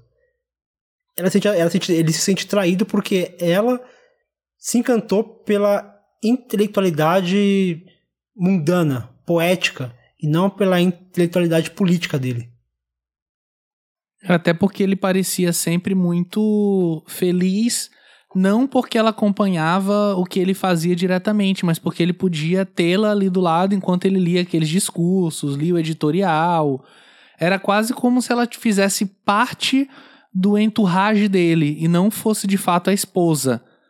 Né? Para, enfim, para além das questões de fato afetivas entre eles, que eu acho que é aquela cena dos dois ali na na cama, né, ali no leito, com aquela, aquele véu dividindo os lados, e ele chama ela para próximo e, e conversa, ah, você tem que aguardar só mais um pouco. Enfim, eu sei que a gente tá num momento difícil, mas tá quase acabando, né? A gente vai se resolver. é algo que também demonstra uma outra camada pro filme, diferente do que ele vinha apresentando até então. É, e. Mas, Fernando, o que que. ah, não, e, e assim, Eu ia te perguntar o que, que você acha do final do filme, assim, o que, que você acha de, da forma como ele caminha ali pro encerramento? Cara, eu, eu gosto, eu, eu gosto da forma como, como o filme. Pode, pode parecer um final meio poliana, é, mas sei lá, eu. Eu gosto desse. desse assim, o, o filme ele vai tomando tantos caminhos, tantos caminhos que, que parece que, que. Sei lá. A Lotia seria ela montar num cavalo com, com esse cara e. com esse, com esse primo, engatar um romance, mas acho que ela não estava interessada no romance com esse cara, ela estava mais interessada em, em ter alguém que desse atenção. Foi esse esse primo, mas poderia ser uma, uma, uma amiga que compartilhasse dos mesmos interesses que ela. Eu acho que, que e- assim, que retratar esse essa paixonite dela de uma maneira que fosse meio que uma tempestade, porque a, a, a chegada do, do primo ele, ele chega junto com aquela tempestade. E uma tempestade ela chega, causa todo o alvoroço, depois a calmaria, né? Vem a bonança. Eu acho que esse final acaba, pra mim, retratando um pouquinho disso também. Essa, essa bonança final, essa calma. Passou, aconteceu aquilo e beleza. Agora é daqui pra frente. É, esse filme Charulata eu entendo, assim, porque ele é o preferido, né, do Chotodit. Eu acho que é um filme muito belo ah, na composição dos seus quadros, cenários, né, design de produção. Os próprios atores estão muito, muito, muito bem nesse filme, assim, entregando é, todas as camadas, todas as emoções, toda a subjetividade, né? que ele já vinha trabalhando nos outros filmes, mas eu acho que aqui o nível é altíssimo, assim, é, na entrega final, tanto na parte técnica quanto na parte temática, né? E eu concordo muito com o que vocês disseram, assim, é, nesse papel da, da Charu, né, durante o filme, assim, a gente percebe que no começo é, é, essa coisa que o Pedro falou do entourage, né? como ela parece ser mais um acessório, mais uma mobília ali é, da casa e ela combina muito bem, né, com os ambientes. Ela é muito linda, muito ornamentada. É, e eu acho que os primeiros minutos do filme, assim, eles vêm para estabelecer uh, de forma bem clara essa dinâmica dela na casa, né? Ela tá sempre sozinha. Ela divide o tempo entre algumas atividades. A gente percebe um tédio muito grande, né? É, então ela transita por aqueles cômodos procurando o que fazer, né? Procurando atividades, uma companhia, mas a gente já consegue perceber uma inquietação muito grande, né, na personagem assim. Eu acho que de todas as personagens femininas, essa é a mais cativante para mim, essa é a que tem mais carisma. É, é, justamente porque no meio dessa rotina né, maçante em que ela vive, a gente consegue ver alguns pontos de, de cor, é, algumas, alguma, alguns pontos de lirismo assim que ela traz. Então, ela está abordando um, um, um, lenço, ela está fazendo uma comida, mas ela está sempre cantarolando uma música, né? Tem sempre uma musiquinha ali é, é, nos lábios dela, né? Então a gente vê que ela trabalha no dia a dia é, esse contraponto né, dos afazeres domésticos e essa parte mais criativa, mais lúdica que ela tem dentro dela, né? Enquanto lê um livro e outro, enquanto canta uma canção e outra, né? E, can e como canta bem, né, gente? Nossa, essa atriz é linda demais. Eu fiquei chocada com a beleza dela, né? E o Chatodit, ele faz questão de dar esses closes, de é, deixar a luz refletir bastante no rosto dela, né? Então, logo a gente vê que esse papel é, de mobília da casa não serve para ela, que ela é, tem ambições que ela nem sabe, né? Ela nem sabe expressar essas ambições que ela tem, uma mulher super inteligente, né? E aí, como o Fernando disse, esse primo, né, o Amal, ele vem como uma tempestade, assim, para abalar as estruturas daquela casa, né? Daquele ninho, é, daquele ninho quebrado, né? É, e é muito interessante a gente. É, esse filme me lembrou muito Desencanto, né? Do David Lean, assim. Eu acho que eles são é, muito paralelos, né? Eles caminham na mesma direção é, nesse arco de uma personagem feminina se descobrindo é, dentro do, do próprio relacionamento, é, entendendo entendendo seu, a sua atuação ali dentro, suas insatisfações, né? Encontra uma pessoa que tira ela é, do eixo, que faz ela questionar é, bastante coisa, que faz ela se descobrir, gostar mais de si mesma, né? E eu acho que o amor romântico aqui, como o Fernando falou, não cabe tanto, né? Na verdade, ela, ela tem uma atração intelectual mesmo, né? É, dessa coisa mais lúdica, mais lírica. Os momentos musicais desse filme são maravilhosos, maravilhosos. É, eu quero até achar esses, esses clipes separados, assim, para ficar ouvindo, porque é quase um, um, Bollywood mesmo, né? Em alguns momentos a música entra é, para apontar, para sinalizar um sentimento que está muito subentendido, que está muito escondido, muito profundo. Então, quando os dois cantam juntos, ou quando um canta para o outro, a gente quase consegue sentir aquele comichão, né? Aquela paixãozinha crescendo, surgindo, florescendo, né? E como toda tempestade, né? Depois vem o arco-íris, assim. Eu acho que veio esse cara para mostrar para Charulata que ela podia mais, que ela tinha um potencial incrível.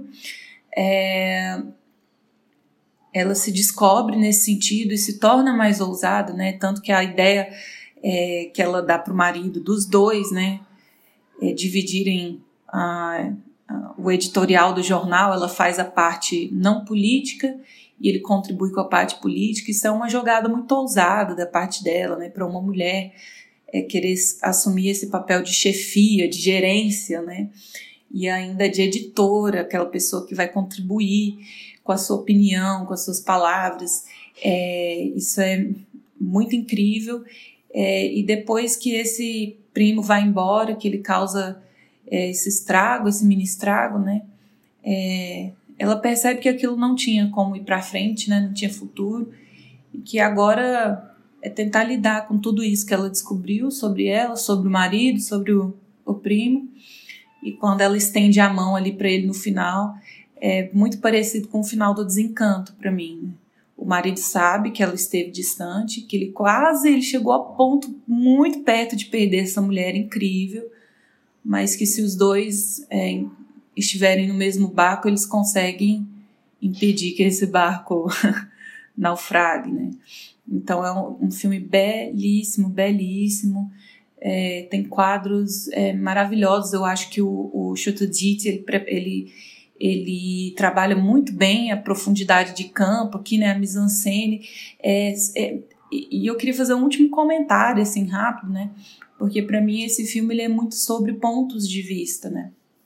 Ele é muito sobre é, é, olhares e de forma é, literal e subjetiva, né? Então a gente vê que esse prima mal ele tem uma visão do mundo muito relaxada, assim, relaxada no sentido de tranquila mesmo. Ele não, tem emprego, ele não tem esposa e para ele tá tudo bem, é, tá tudo tranquilo, ele dá um jeito. A mesma coisa da Charu, né? Ela se vê presa naquela casa, ela tem uma, uma visão um pouco limitada das coisas, né? A gente vê ela transitando com binóculo, né? Ela tá sempre com binóculo para poder olhar mais longe, para poder olhar o que está acontecendo fora da casa, para poder é, ter, ter o detalhe das coisas, mas uh, a visão dela de mundo é muito através dos livros. Então, mesmo ela estando presa com binóculo, ela consegue ampliar a visão dela através da, da leitura, né? Através da arte. E o marido com aquela visão muito linear em relação à política, só pensa em política, não tenta alimentar outros aspectos da vida dele, né? É, e até o trabalho de câmera, né, que o Chotodit faz aqui nesse filme, ele trabalha essa subjetividade. Então a câmera às vezes tá no balanço, né, enquanto a charulata balança. A câmera, ela, ele trabalha muito essa visão subjetiva também na direção da câmera, né?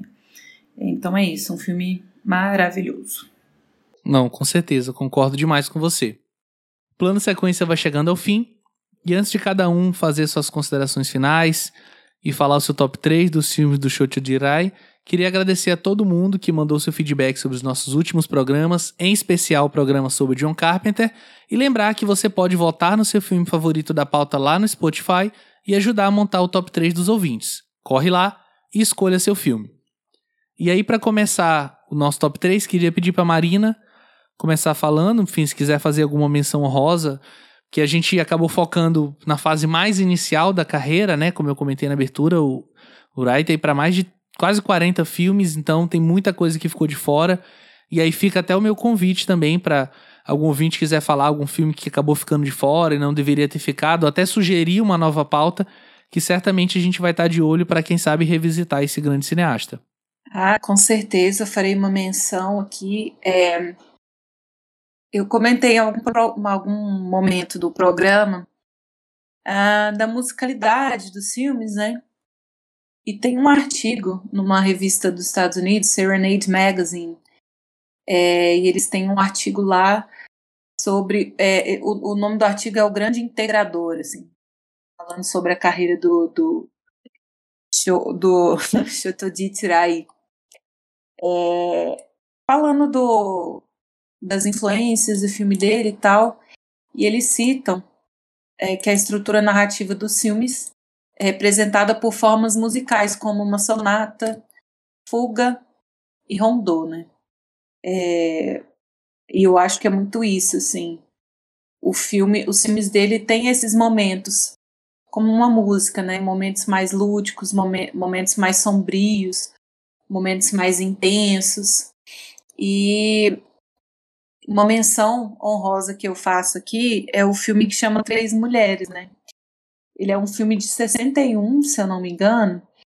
E é interessante, porque ele não é bem um filme, né? Ele é composto, assim, por três média metragens, assim. É, tem um de 40 e poucos minutos, outro de 50 e outro de, um, de uma hora e vinte, assim. E eu acho que aqui é um exemplo muito bom dessa música né, que ele compõe. Coincidentemente, nesse Três Mulheres foi a primeira vez que ele trabalhou na composição das músicas também. Ele sempre, anteriormente, ele sempre trabalhou é, com músicos tradicionais da Índia, né?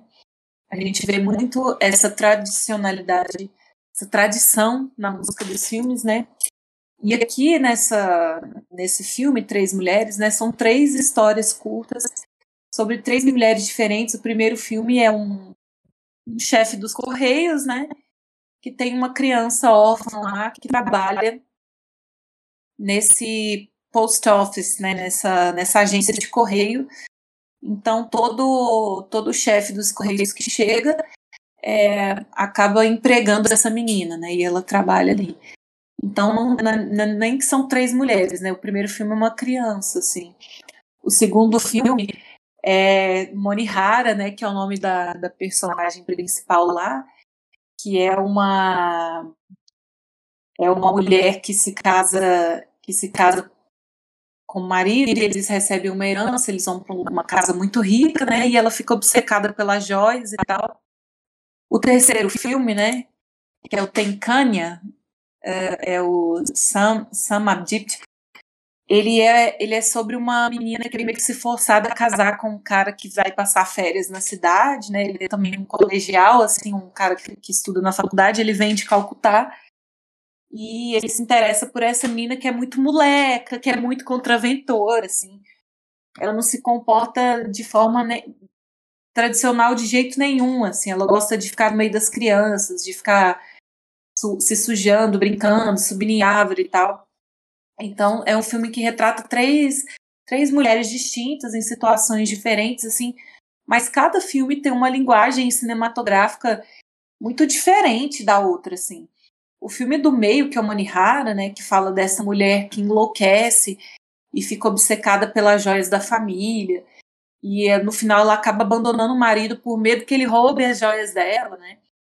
Ele é um filme que tem uma linguagem muito de filme de terror, é, e eu acho que eu não tinha visto isso ainda no, no na filmografia do, do Shodit. E eu achei que ele trabalha muito bem essa linguagem, assim, o, o jogo de luz e sombra, a trilha sonora mais densa, o barulho do vento.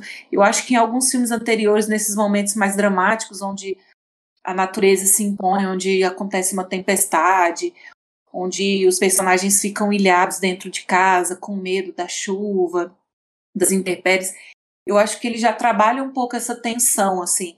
Mas nesse filme, eu acho que ele, ele usa muito mais essa linguagem do suspense, do terror mesmo, para construir essa figura dessa mulher é, louca, né? Doida, pirada. É, então é um, é um filme que eu indico muito para as pessoas verem uma faceta diferente assim, do diretor, transitando por gêneros é, ocidentais assim um pouco diferentes. As histórias do filme são bem, bem distintas uma da outra na linguagem mesmo, na narrativa, né? E como vocês comentaram, né, nesses dois últimos filmes assim da pauta, é, o Chodit ele é bem ele é bem feminista, né, nesses discursos assim, ele ele ele tem essa obsessão, essa paixão por filmar essas mulheres, ele faz esses closes belíssimos do rosto dessas mulheres, a gente sente essa admiração que ele tem e até cria personagens muito contraventoras assim, né?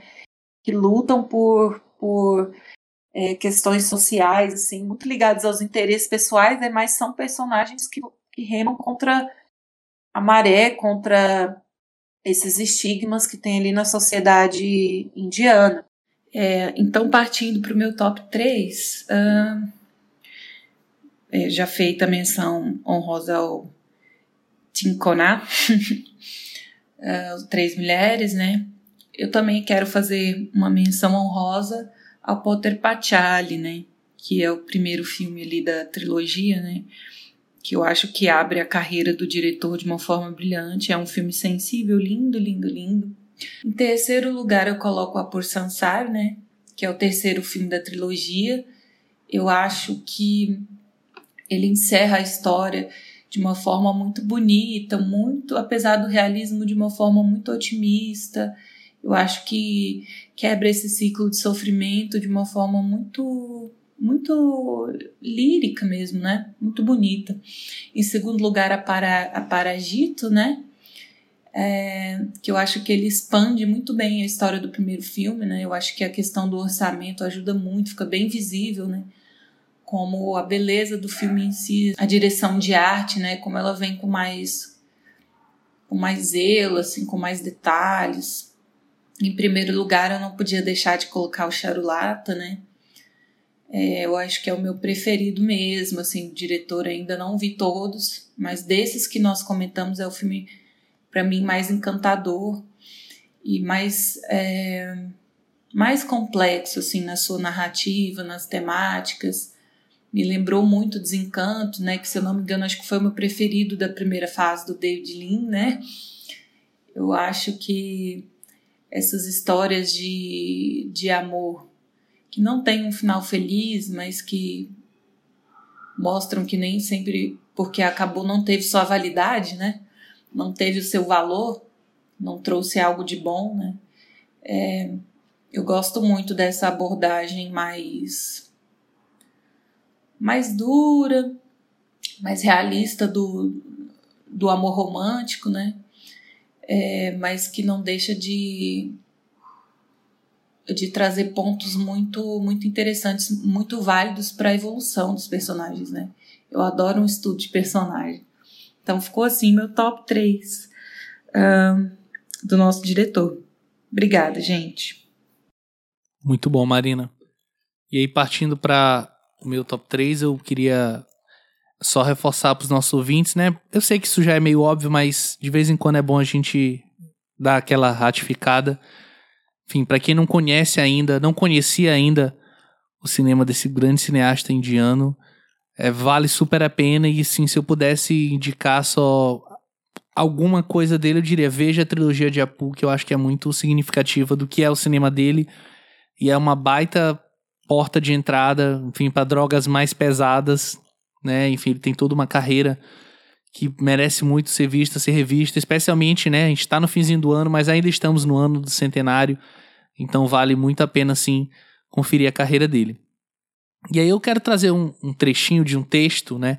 Da Pauline Kael sobre. Ela, ela tava falando sobre dias e noites na floresta, mas acho que é um, um trecho que tem muito a ver com a carreira dele. Eu acho que o fato de ser dito por quem foi dito pela Pauline Kael, enfim, todo o contexto de o que ela escreve, de como ela escrevia, eu acho que, é, enfim, só reforça, né, a, a, força do cinema dele. E aí ela fala que o, o, trabalho, né, dele era cheio de um senso de imanência, uma espécie de suspensão das imagens num contexto maior. As imagens de Irai, ela dizia, é, são tão emocionalmente saturadas que acabam se tornando suspensas no tempo, em alguns casos até fixas para sempre. A gente é preso numa mistura super acessível e ao mesmo tempo inexplicável, misteriosa e que acaba prendendo a gente do início ao fim, assim. Uma tradução livre do que ela falou, obviamente em inglês, mas eu acho que é, ela apresentar essa imagem, ela se sentir assim diante de um filme dele, eu acho que é, é super significativo do tipo de cinema que ele faz e de como ele alcança o seu público através de tudo que a gente vem comentando ao longo do programa. É um cineasta que é, a gente acabou não falando de nenhum filme diretamente político, mas que ele está sempre confrontando esses temas, o socioeconômico, o cultural, ele, os filmes em Bengali, ele sempre está retratando Calcutá, que é até uma coisa que o próprio Tagore, que é o. Né, ele fez um documentário sobre ele, utilizou seu livro como base para o roteiro de Charlata, também comenta, e eu acho que, enfim, cinemas novos são sempre bem-vindos, então faz tempo que eu queria falar sobre ele aqui e a gente estava conseguindo encaixar um, um, espacinho, nos preparando bem, né, também, que é uma responsabilidade grande falar sobre grandes cineastas, mas alguns são maiores, né, como é o, Chatterjee Trai. Então, partindo já para o meu top 3, para não me alongar demais, em primeiro, aliás, em terceiro lugar, desculpa, é fazendo ordem inversa, né? Em terceiro lugar, eu quero colocar o Big City, né, o Grande Cidade. Eu não vou, vou tentar não repetir nenhum filme da trilogia de Apu, então vou colocar em terceiro lugar o Grande Cidade. Em segundo lugar, eu vou colocar o Mundo de Apu.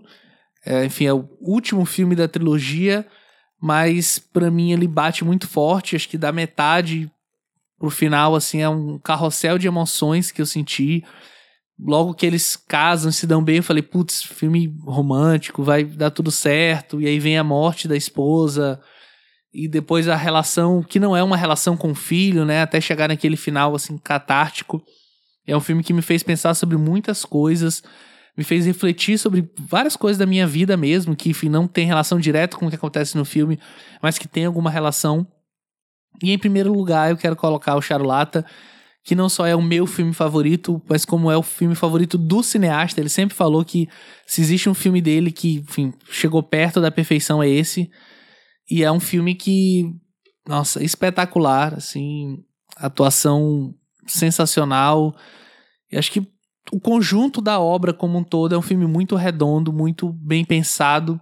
E eu acho que vale a pena demais que vocês confiram.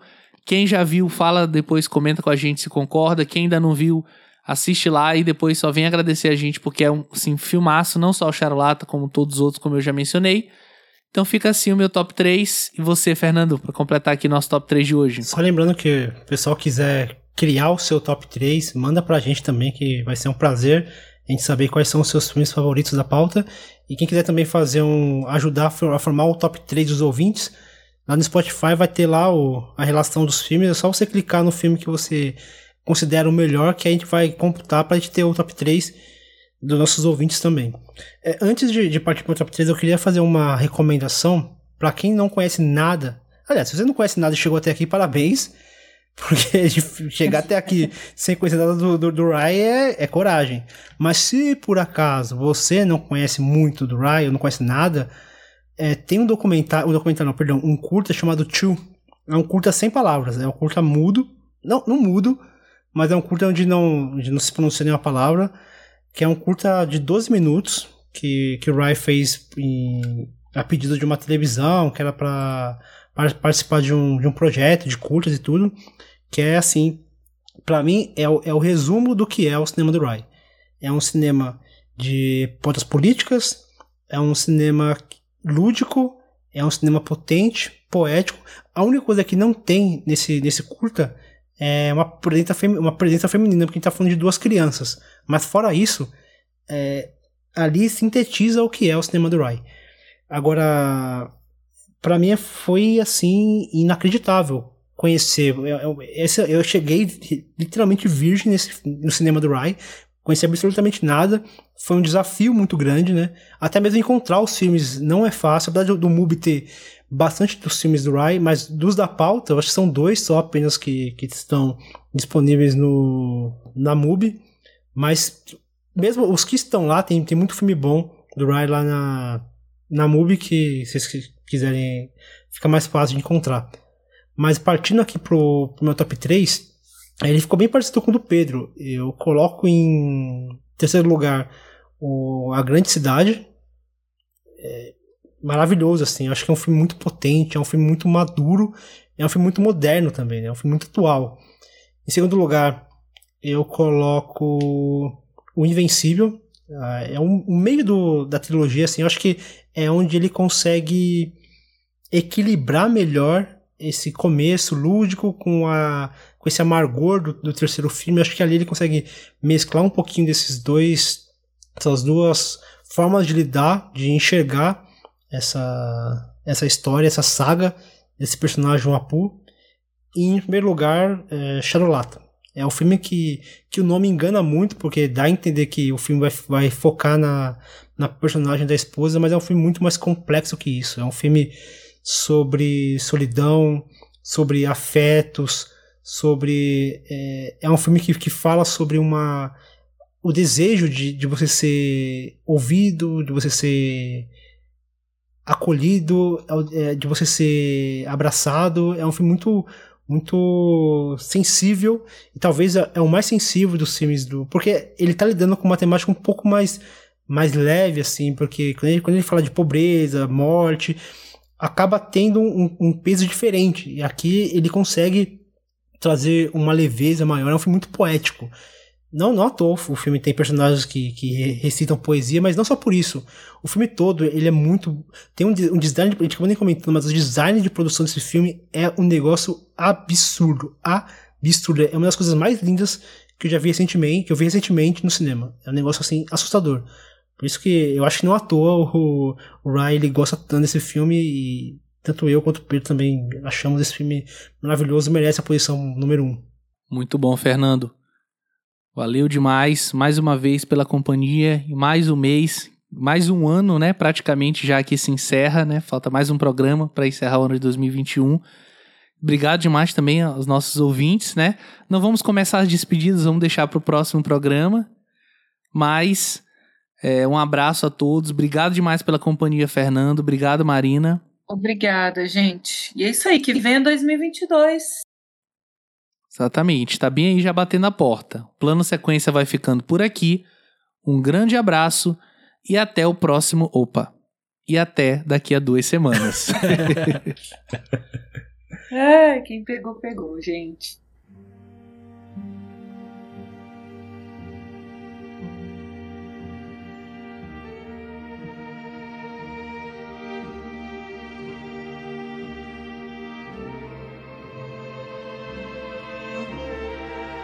Este episódio teve apresentação minha, Pedro Tobias, foi editado por Fernando Machado, que também foi responsável pela sonorização e publicação.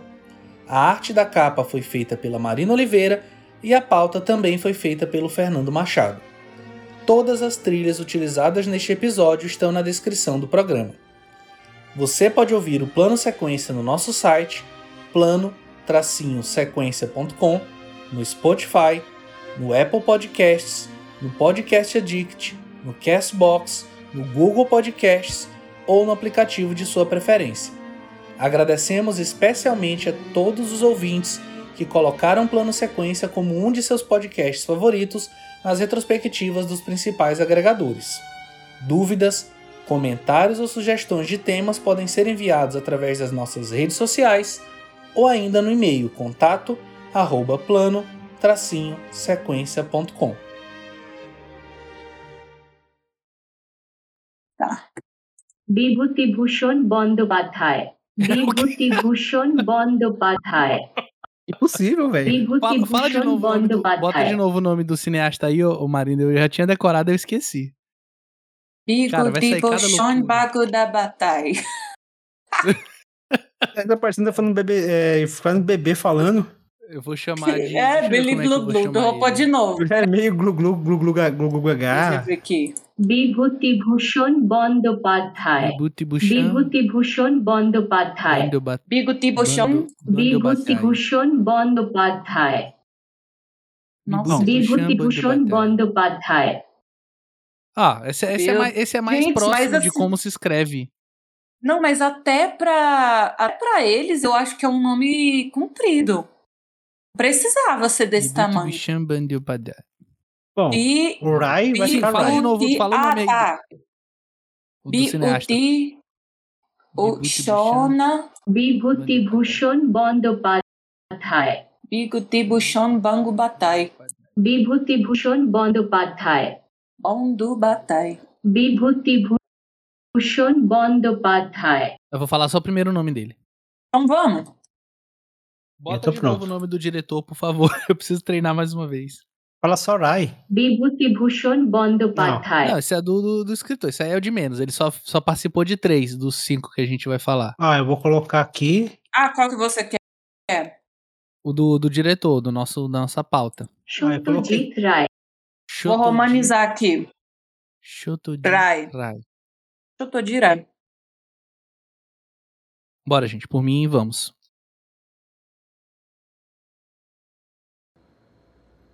Ah, e atenção! Reserve seu fone de ouvido, pois no próximo programa, o nosso especial de número 50, falaremos sobre o cinema de Martin Scorsese.